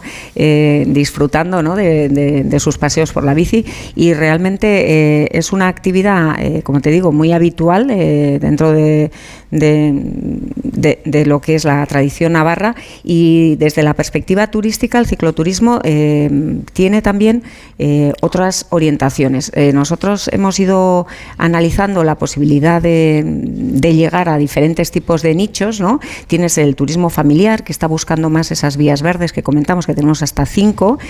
tienes el, el turista que puede ser más deportivo, que va buscando ya más o bien bici de carretera o rutas más amplias. El de gravel también. Están las BTTs, que hay más de 3.000 kilómetros eh, de pistas y de, y de, caminos por Navarra. Eh, los centros BTTs de, también de Tierra Estella son importantes, que atraviesan tanto el Parque Natural de Urbasandía, las Cañadas, el Camino de Santiago. Y, luego tienes también la posibilidad de hacer lo que sería un, un turismo mm, mucho más amplio en cuanto a kilómetros que es de travesía, ¿no? que son las rutas Eurovelos, que también atraviesan Navarra dos de las rutas, la Eurovelo 1 y la Eurovelo 3, eh, que hemos hecho ahí mucho trabajo para incorporar infraestructuras que puedan conectar a las distintas vías verdes y a las distintas pistas ciclables, de manera que si tú entras desde la vía verde del Vidasoa, por ejemplo, del norte, puedes atravesar cogiendo la vía verde del Plazaola y llegando a Pamplona, coges luego el camino de Santiago y puedes continuar. Eh, la Eurovelo 1 viene de Noruega y acaba en Portugal, o sea, tienes más de 8.000 kilómetros para poder hacer. Este es un turista que, si quieres, todavía no hay tantos, ¿verdad?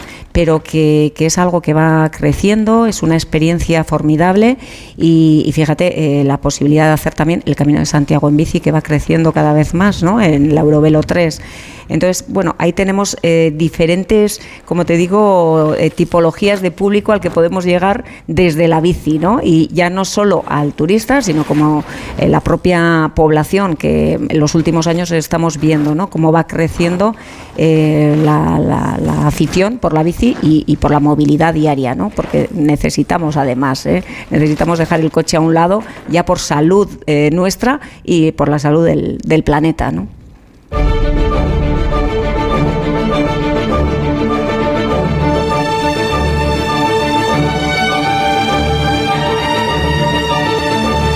Y luego el Valle del Baztán, esos enclaves naturales que el equipo de gente viajera ha estado recorriendo para preparar este programa, ustedes también lo pueden conocer a través de la literatura. La escritora donostiarra Dolores Redondo se quedó prendada de estos parajes y de su cultura tradicional y le sirvió de inspiración para sus novelas, que seguramente usted ha leído o conoce, El guardián invisible, Legado en los huesos, y Ofrenda a la Tormenta, luego se han convertido también en películas. La primera entrega, de hecho, fue un éxito sin precedentes, tanto que enseguida empezaron a llegar viajeros en busca de los escenarios de estas historias, como nos, ha contado la propia Dolores Redondo al equipo de Gente Viajera. Eh, la novela se publicó en enero de 2013 y ese año, ese mismo año, en Semana Santa, ya empezaron a llegar los primeros lectores a Elizondo con la novela bajo el brazo, buscando los lugares que aparecían, el obrador, la casa de la tía Engrassi, la comisaría.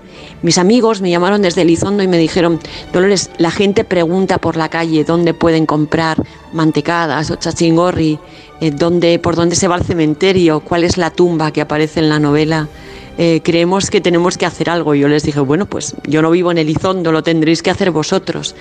Eh, las visitas guiadas, que se llaman así además, visita al guardián invisible, existen desde hace 10 años Puedes ponerte en contacto con Juan Mario, con Bea, que son mis amigos que allí llevan las visitas, pero también la puedes hacer por tu cuenta, como hacen muchos lectores eh, y se presentan allí, como digo, y es muy fácil seguir por un pequeño pueblo eh, los lugares que voy marcando porque están perfectamente descritos Lugares de leyenda vinculados con la historia de unas tierras habitadas y podemos decir hasta cierto punto aisladas gracias al abrigo de las montañas durante siglos, lo que ha encapsulado también un folclore que todavía se conserva. Yo encontré un lugar en el que las leyendas siguen vivas, eh, la cultura ha evolucionado sin perder su raíz y es fácil encontrar antiguas recetas, canciones que nos remontan al pasado y a una manera de vivir muy ligada a la naturaleza,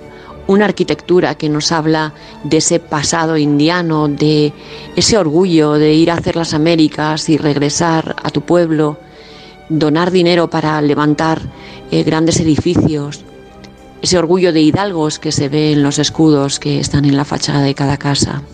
Em, no se trata solo de lo que se puede ver a simple vista.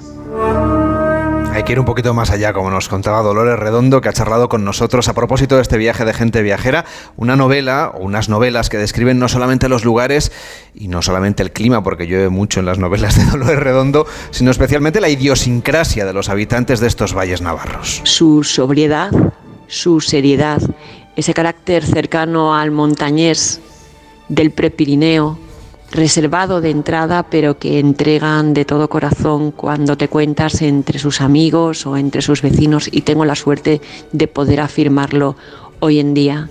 Y te das cuenta del impacto tan fuerte que tiene la naturaleza en la vida cotidiana. No nos extraña nada, Maitena, que haya sido todo un éxito, tanto la producción cinematográfica como, por supuesto, las novelas, ¿verdad? Eso es, eso es. Y sí que es verdad que el, bueno, creo que ayer lo comprobasteis, el Mm, paisaje, efectivamente, eh, el paisaje, la bruma, el, Sí, ¿no? sí, la atmósfera el, eh, que, que se parece a las novelas, no tanto a la película, que en la película la verdad que sales como con la humedad en el cuerpo, porque es verdad que, Es que la lluvia llueve, es muy Pero cinematográfica, eso ¿eh? es, eso es. Pero la, la lluvia, eh, bueno, eh, afortunadamente necesitamos, ¿eh? necesitamos cada vez más de esa lluvia. ¿eh?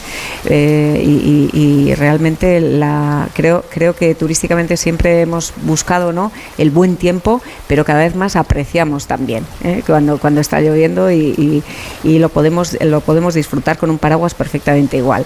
Y, sí que es verdad que, Dolores Redondo, como, como ha dicho, bueno, ha extendido lo que es el turismo literario y, y el cinematográfico que ya hemos comentado también, porque llegar, llegar al, al gran público muchas veces a través de, de la literatura, pues te permite, bueno, que cada uno haga su propia idea, ¿no? De lo que va a encontrar y pueda y pueda ser como, bueno, pues más creativo a la hora de hacer el viaje.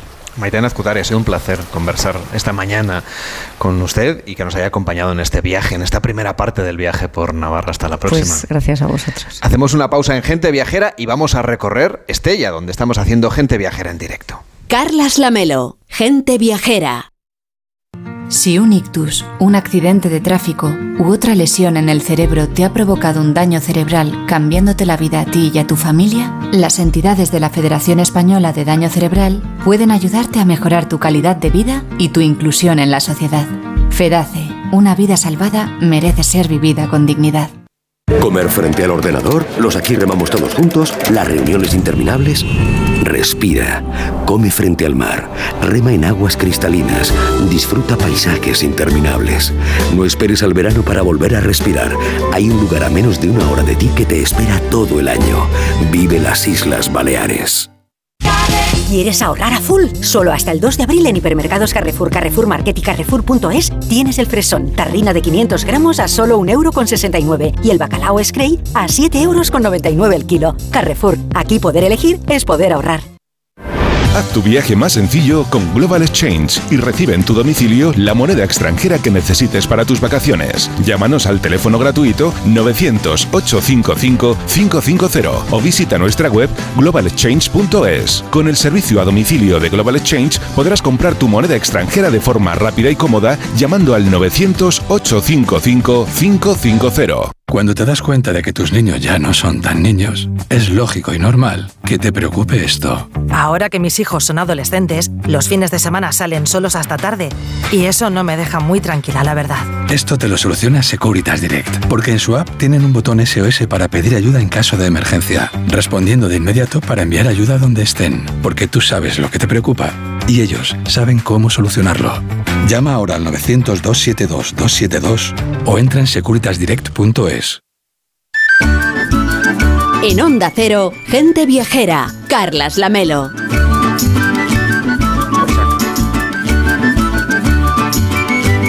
La 1 y 28, las 12 y 28 en Canarias. Estamos recorriendo, como decíamos, paseando esta mañana por Estella, que es una de las joyas sin duda de la comunidad navarra, y nos hemos quedado encantados con la combinación de naturaleza, de patrimonio de este municipio, que yo sé que también es uno de los preferidos de Enrique Domínguez y Z. Un pueblo que además está en el camino de Santiago, que creo que además van a cambiar el trazado, o sea que los peregrinos estén atentos a lo que les vamos a contar. Pues sí, efectivamente. La verdad es que Estella es espectacular. Está a orillas del río Ega, en, un meandro del río entre montañas, y ya en el siglo XV se conocía como Estella la Bella, o sea que no es cosa de hoy mismo. Una hermosa ciudad románica, además, que es algo también infrecuente, eh, con el Palacio de los Reyes de Navarra, que seguramente es el mejor edificio del románico civil navarro, y con una, yo creo que emocionante calle de las tiendas donde estaban las curtidurías de los judíos, algunas casas y palacios medievales, y que seguramente puede ser uno de los emblemas del Camino de Santiago, esa idea de un camino que pasa por una calle con casas a los dos lados, pero que prácticamente no había, no había nada más alrededor. Mm, y, efectivamente, eh, hoy el Camino de Santiago sigue atravesando el pueblo, un pueblo que por cierto fundó el rey navarro Sancho Ramírez en 1090 precisamente para proteger a los peregrinos y la, la pobló con francos y judíos bajo protección real. Y yo creo que de ahí viene también esta tradición de cultura que tiene la ciudad de Estella, porque claro, los que venían venían con un oficio, no era gente directamente del campo y por lo tanto pues traían la sabiduría y el saber hacer eh, las cosas, eh, digamos que como profesionales. Eh, el, el, camino además discurre apretado entre el río y la montaña en que se levantaba el castillo de Zalatambor con la primera y segunda juderías adosadas a la fortaleza en, un terreno empinado de las que solamente se conserva un sólido resto de muralla de la judería nueva y la iglesia de Santa María Jus del Castillo, donde estuvo la sinagoga en el terreno que ocupó la judería antigua en el desaparecido barrio de Elgacena. Además, esta ya está muy recogida, es perfecta para dar un paseo al que aparece porque apetece muchísimo porque tiene muchísimo interés. Mires donde mires, hay alguna cosa singular. Pues sí, efectivamente, yo creo que es lo más interesante de, de Estella y es que realmente tienes un paseo absolutamente denso y lleno de encanto, no solamente de monumentos, sino también la proximidad con el río, con el arbolado de ribera, con el paseo al pie de las casas. La verdad es que tiene un, tiene un camino, un paseo sensacional. Eh, pero bueno, si entramos aquí como los peregrinos por el camino de Santiago, pues enseguida ves ese trozo de la muralla de la Judería Nueva, eh, vas por un agradable paseo a orillas del río con un puente medieval y una iglesia del Santo Sepulcro que tiene una rica portada gótica añadida a un templo románico, un templo construido entre los siglos XII y XIV y una portada gótica espectacular. Aparece flanqueada por las figuras de Santiago y de San Martín de Tours y tiene un doble friso en la fachada con las esculturas de un apostolado, eh, lo cual además permite que si no puedes entrar a la iglesia, la verdad es que es como en los cines que tenían los grandes carteles puestos en la fachada, pues realmente puedes ver eh, esos frisos de apóstoles y la portada gótica y, realmente la visita es por fuera casi más interesante eh, que por dentro. Y luego enseguida pues ves sobre el río Ega saltar desde el siglo XII el puente de la cárcel, un puente de estos en lomo de asno o, o en los que tienes que subir por un lado para bajar por el otro y luego ya pues te metes en esa rueda de las tiendas en las que se instalaban las curtidurías y los negocios de los hebreos eh, en una calle pues orillada de casas y de palacios como el plateresco que ocupa ahora la Casa de Cultura Fray Diego de Estella. Seguramente por eso el Ayuntamiento de Estella Lizarra acaba de presentar una nueva marca turística con el eslogan Cruce de Caminos, Videgurutzea, un proyecto que hace referencia a los tres itinerarios culturales a los que pertenece la ciudad, esos caminos de Sefarad, ese camino de Santiago y esa vía Carlomagna, Víctor. Así es, y una marca que ha servido de base para desarrollar nuevas acciones que ponen sobre todo el acento en el valor patrimonial y los eventos que se suceden a lo largo del año aquí en Estella Lizarra, como la Semana Medieval o las fiestas de San Andrés y la Virgen de Puy. Tenemos con nosotros a Pablo Azcurra, que es concejal de Turismo y Comercio de Estella Lizarra. ¿Cómo está? Muy buenos días. Hola, buenos días. Es una ciudad de buen pan, excelente vino, mucha carne y pescado y toda clase de felicidad. Esto no lo digo yo, sino que es lo que define a esta ciudad desde el siglo XI, esta bella ciudad norteña. ¿Cuáles serían los pilares fundamentales del estilo de vida de este lugar, del patrimonio, de las cosas que podemos ver cuando vengamos aquí a Estella? Eso es, bueno, como bien decíais, eh, con esa nueva marca turística lo que hemos intentado es concentrar en un simple logo, en una simple campaña, todo lo que podemos ofrecer en Estella y sobre todo lo que podemos ofrecer de cara al viajero, ¿no? a los que nos visitan. Somos conocidos, como bien habéis dicho también, por el Camino de Santiago, pero sí que nos faltaba conectar esos tres itinerarios culturales europeos en los que estamos presentes, la red de juderías eh, de España, eh, Caminos de Severad y la vía Carlomagno, a la que nos hemos adherido nuevamente, y conectarlo con las tres culturas que también habéis comentado eh, que han poblado Estella a lo largo de los siglos, ¿no? la cultura judía, la cultura franco-occitana y la cultura propia de aquí del país. ¿no? ¿Y qué riqueza ha generado ese crisol de culturas y de pueblos que han habitado estas tierras? Eso es. Bueno, eh, siempre a los de Estella nos, llaman en la merindad eh, judíos, ¿no? porque ese carácter comercial, ese carácter que esta población, la población judía, junto con la población occitana también, eh, fundó durante la Edad Media, pues se ha mantenido ¿no? hasta, hasta la fecha. Este ya nace por y para el camino, como también habéis comentado. Somos una ciudad de acogida, una ciudad que desde el siglo, desde el siglo XI, que habéis comentado que nos funda el rey Sancho Ramírez, hemos dado acogida, hemos dado eh, bienvenida a los, a los, peregrinos que nos visitaban y pues ese carácter que se ha ido forjando a lo largo de los siglos con estas culturas, con estas historias, esos modos de vida, pues siguen eh, vivos hoy también, ¿no?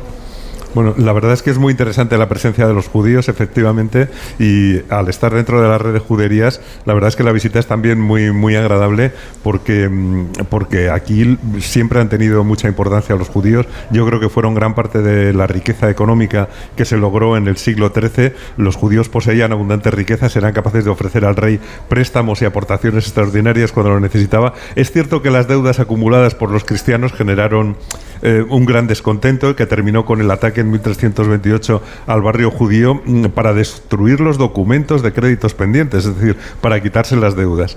Eh, pero bueno, a pesar de esos problemas de convivencia, pues naturalmente siguieron siendo una comunidad muy poderosa, muy culta, muy influyente en el comercio y ante los monarcas y lograron además que Navarra no cumpliera la expulsión de los judíos en el año 1492, eh, realmente mm, que por cierto se produjo más o menos por estas fechas, fue un 31 de enero y aquí los judíos de toda España pudieron y de toda la península pudieron recogerse durante seis años más, aunque finalmente en el 98 tuvieron que irse efectivamente, pero yo creo que han, dejado eh, muchísima memoria y yo la verdad es que se siente su presencia cuando vas por la por la rueda de las tiendas. Y, bueno, yo casi eh, completaría el paseo porque nos hemos metido en esta calle que tenemos aquí a la derecha y, yo creo que, bueno, llegamos mm, aquí a la plaza de San Martín que tenemos delante, que yo creo que es realmente el verdadero centro monumental de la ciudad, sobre todo por la presencia del Palacio de los Reyes de Navarra, el edificio en el que estamos y sobre todo por esta, mm, por esta escalinata que se encamina hacia uno, uno de los templos más bonitos en el que desde luego mm, hay que recomendar a todo el mundo no solamente que vea la posición eh, en alto y encaramada y en una cuesta que tiene la iglesia, sino sobre todo que se meta en el interior y que llegue a ese claustro del que solamente quedan dos lados, porque yo creo que tuvo cuatro en otro momento, pero que tiene unos capiteles eh, labrados verdaderamente espectaculares. Y, fíjate, esta mañana también eh, hemos estado viendo con José Antonio Sanz, que como, estaba, como estaban comentando antes, eh, nos demuestra que esta ciudad está llena de capas, es decir, cada vez que levantas algo aparece otra cosa, porque toda esa historia de las curtidurías, de la importancia de las pieles y del trabajo,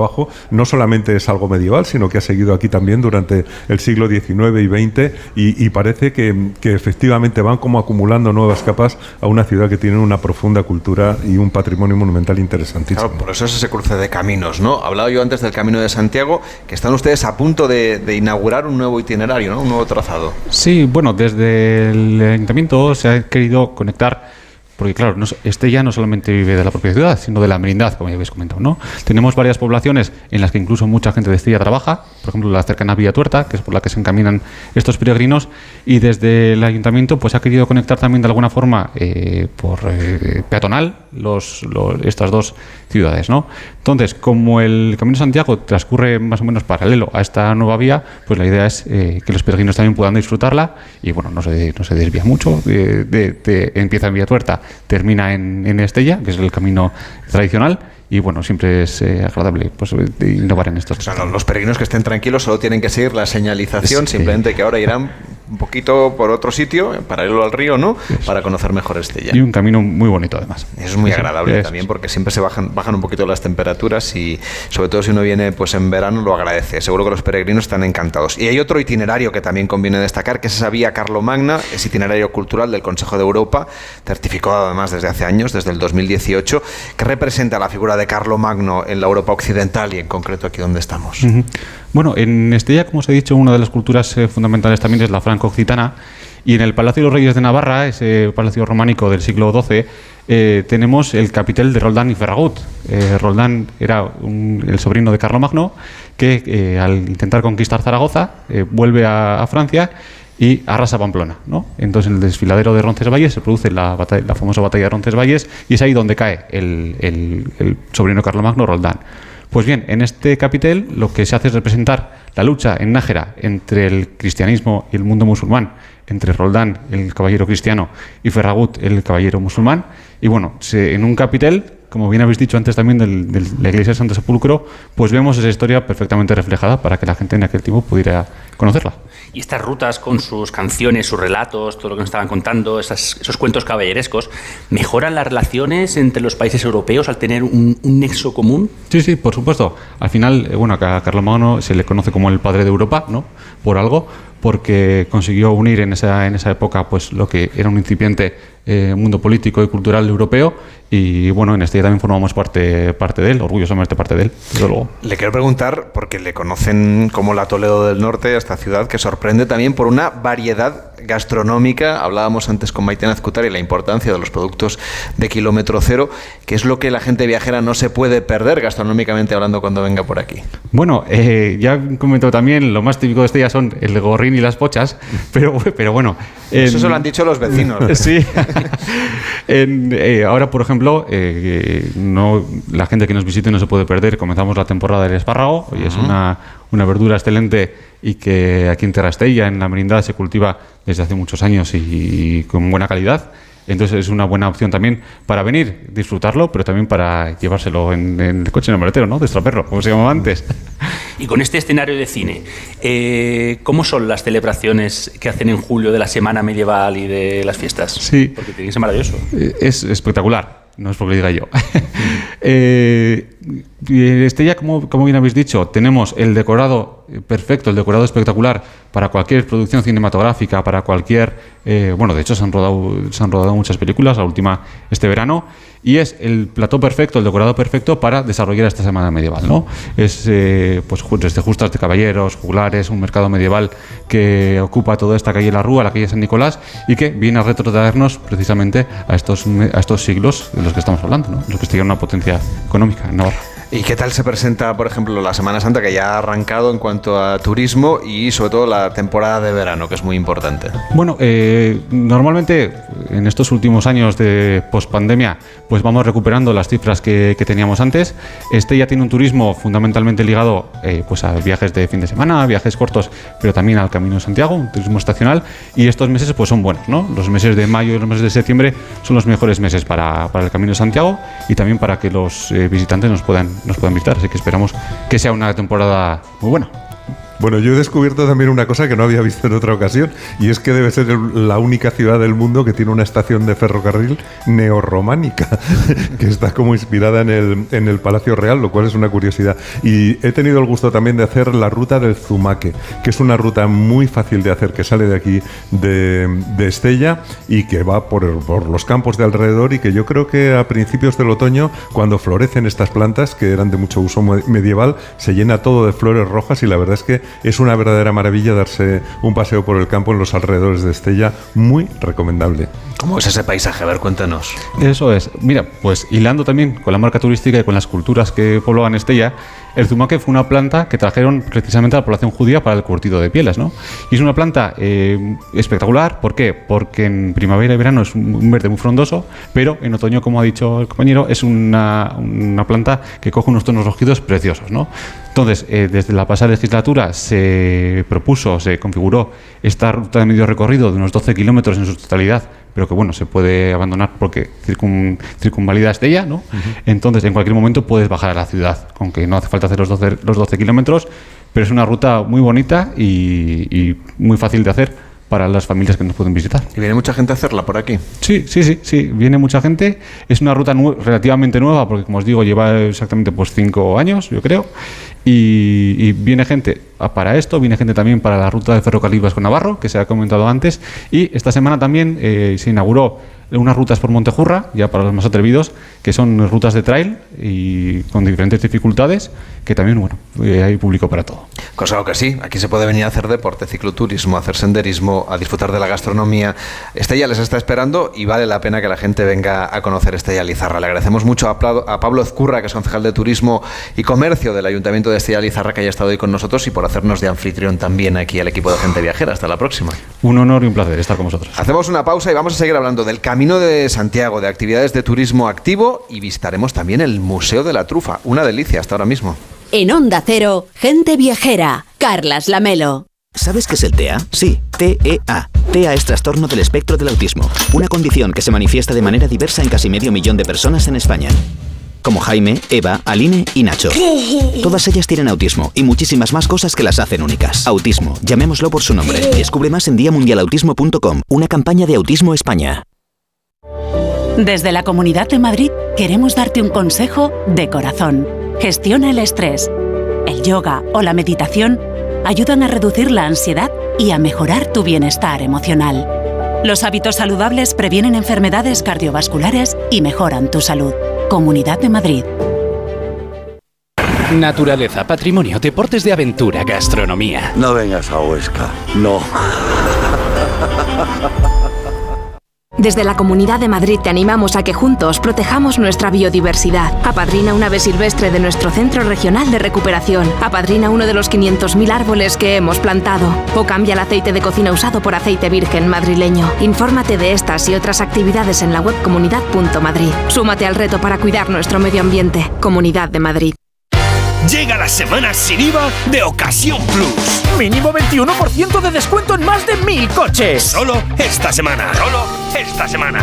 ¡Corre! ¡Las mejores ofertas vuelan! Ocasión Plus. 16 centros en Madrid. Nuevas tiendas en Fuenlabrada, Arganda y Torrejón. Localiza tu centro más cercano en ocasiónplus.com. Abierto sábados y domingos.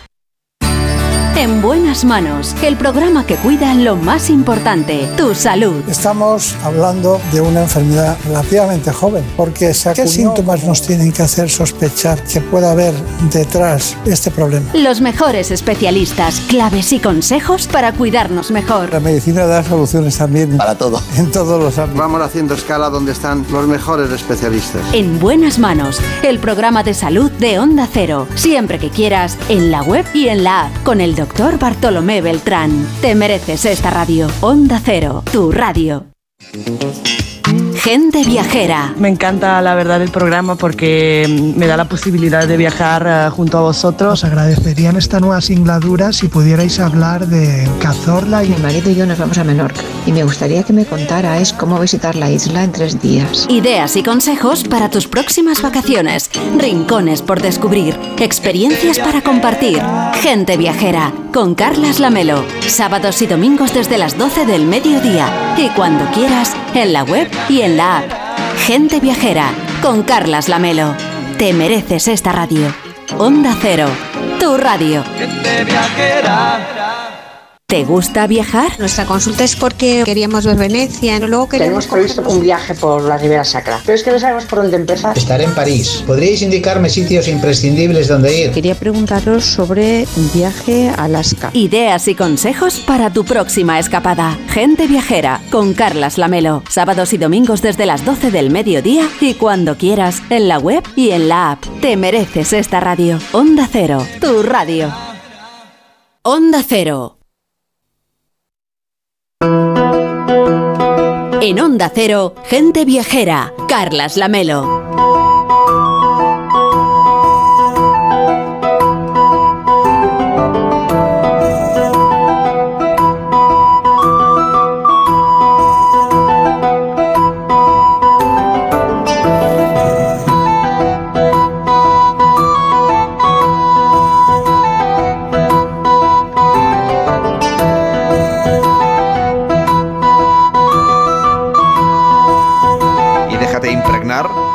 Huella de Navarra, que estamos haciendo el programa en directo. Y vamos a hablar del Camino de Santiago de nuevo, porque tiene su origen, ya lo saben ustedes, en el descubrimiento del sepulcro del apóstol Santiago en Galicia, en un lugar que tomó el nombre de Compostela. Es uno de los grandes destinos de peregrinación de la cristiandad junto a Roma y Jerusalén, pero claro, hay que llegar hasta allí, y para llegar hasta allí hay que pasar por aquí. Desde luego, y un camino que vivió una época de crecimiento, de esplendor y también de decadencia a lo largo de los siglos, hasta que desde la década de los años 80 del siglo XX, pues empezó una nueva época de recuperación. Maxi Ruiz de la Larramendes, presidente de la Asociación de Amigos del Camino de Santiago de Estella. ¿Cómo está? Muy buenos días. Hola, buenos días. Ahora sí que el Camino de Santiago está súper de moda. Está de moda, pero no empezó en los 80. En el año 62 empezó esta asociación. No, en ustedes sí. ¿no? El, el resurgir No. un poco del camino. Pero que desde entonces ahí estábamos luchando Usted- ustedes porque- fueron unos pioneros antes Sí. de, de Así que se pusiera de moda, a partir Sí. de los 80. ¿no? El Jacobeo del 93 fue el de antes y el después, que este año es el 30 aniversario. Cuando no creía nadie en el camino, ¿no? Exactamente. Bueno, pues estamos hablando, como decíamos, de la importancia del Camino de Santiago, que además tiene todo tipo de reconocimientos. Ustedes trabajan también para que cada vez sea más reconocido en su ámbito espiritual, personal, cultural, eh, folclórico y, y también de, ¿no? de esa sensación que tienen los peregrinos de, de hermandad. Sí, bueno, eh, por eso nosotros estamos luchando porque sigan los albergues de acogida tradicional, que es lo que llevamos nosotros, que se cobra una pequeña cantidad, ¿no? Y que con ello se sustenta el, el albergue.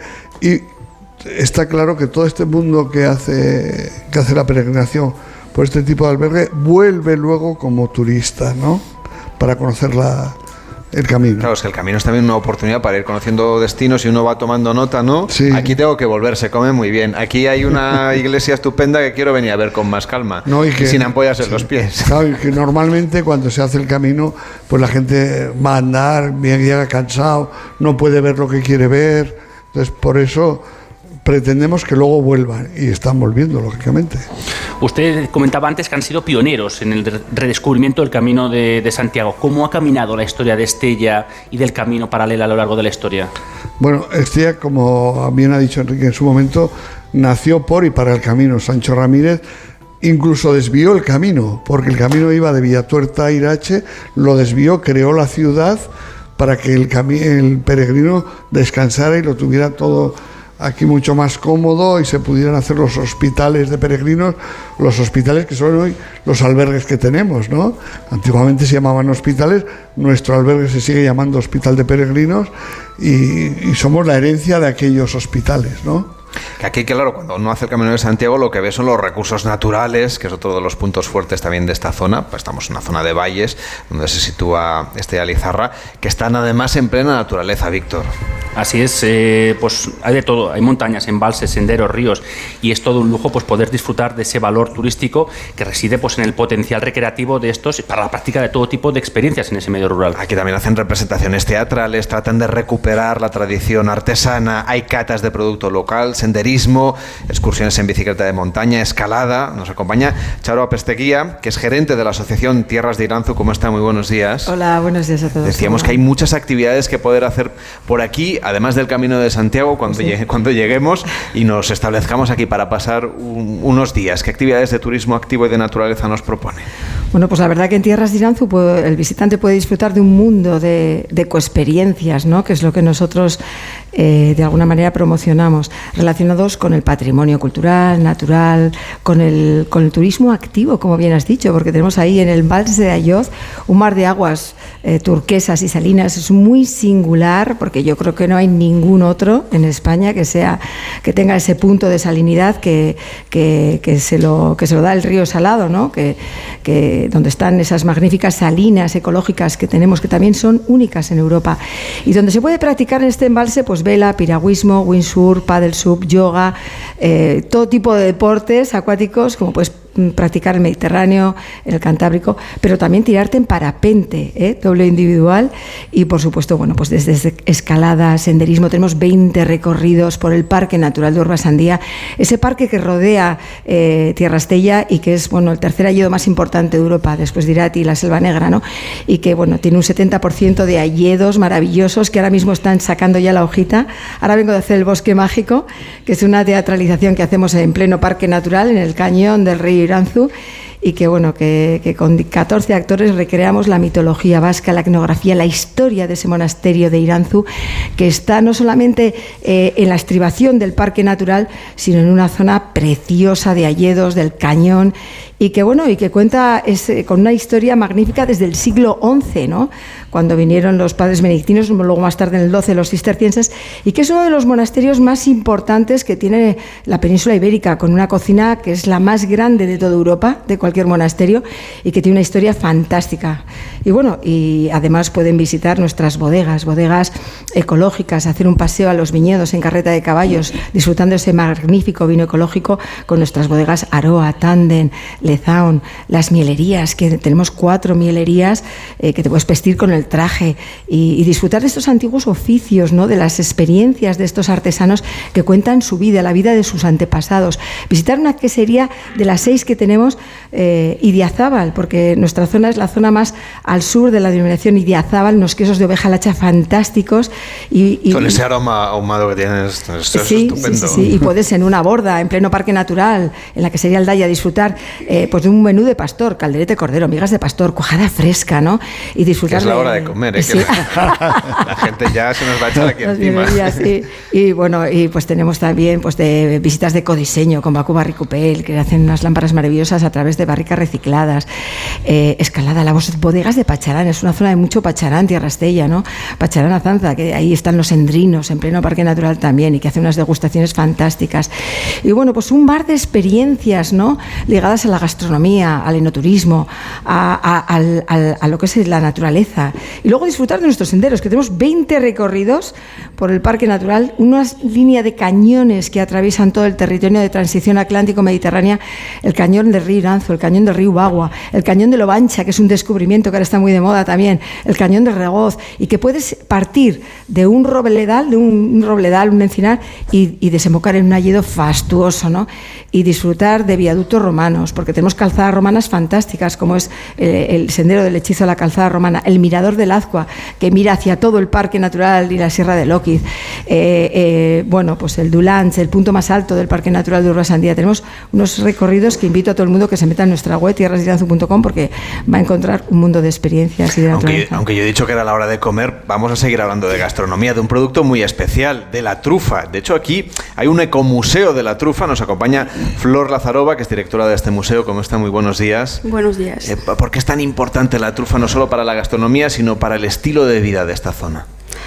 Pues primero decir que es el único museo, como se ha dicho, ecomuseo en España dedicado a ese tan singular producto encima kilómetro cero, lo que estamos ofreciendo. Lleva 16 años y todavía no está muy bien conocido. No está, estamos exactamente en, tan apartados de Estella, por ejemplo, y estamos en, en la Sierra de Loquis, en un valle maravilloso, valle Ain Metauten, más en el distrito de Metauten, que forman, ese, ese distrito se forma de cinco pueblos. Tenemos cuatro tipos de trufa y tanto silvestre como cultivada. La famosa tuber melanosporum, que la vamos a encontrar silvestre y cultivada. Y desde las, estamos ahora mismo en temporada de trufa de primavera, tuber borgi, que es muy poco conocida. La gente en invierno pues se dedican a esto, a la trufa de invierno en este ahí donde, se- donde nos encontramos en ese valle y en verano pues se dedican a la agricultura.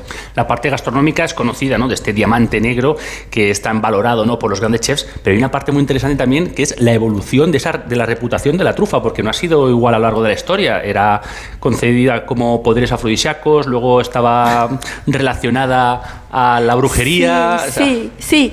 Eh, los antiguos griegos, romanos, egipcios conocían la trufa.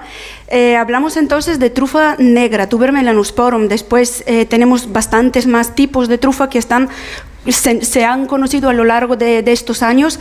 Eh, los griegos lo utilizaban para preparar, por ejemplo, tenían sus concursos de quién va a cocinar el mejor plato con trufa negra.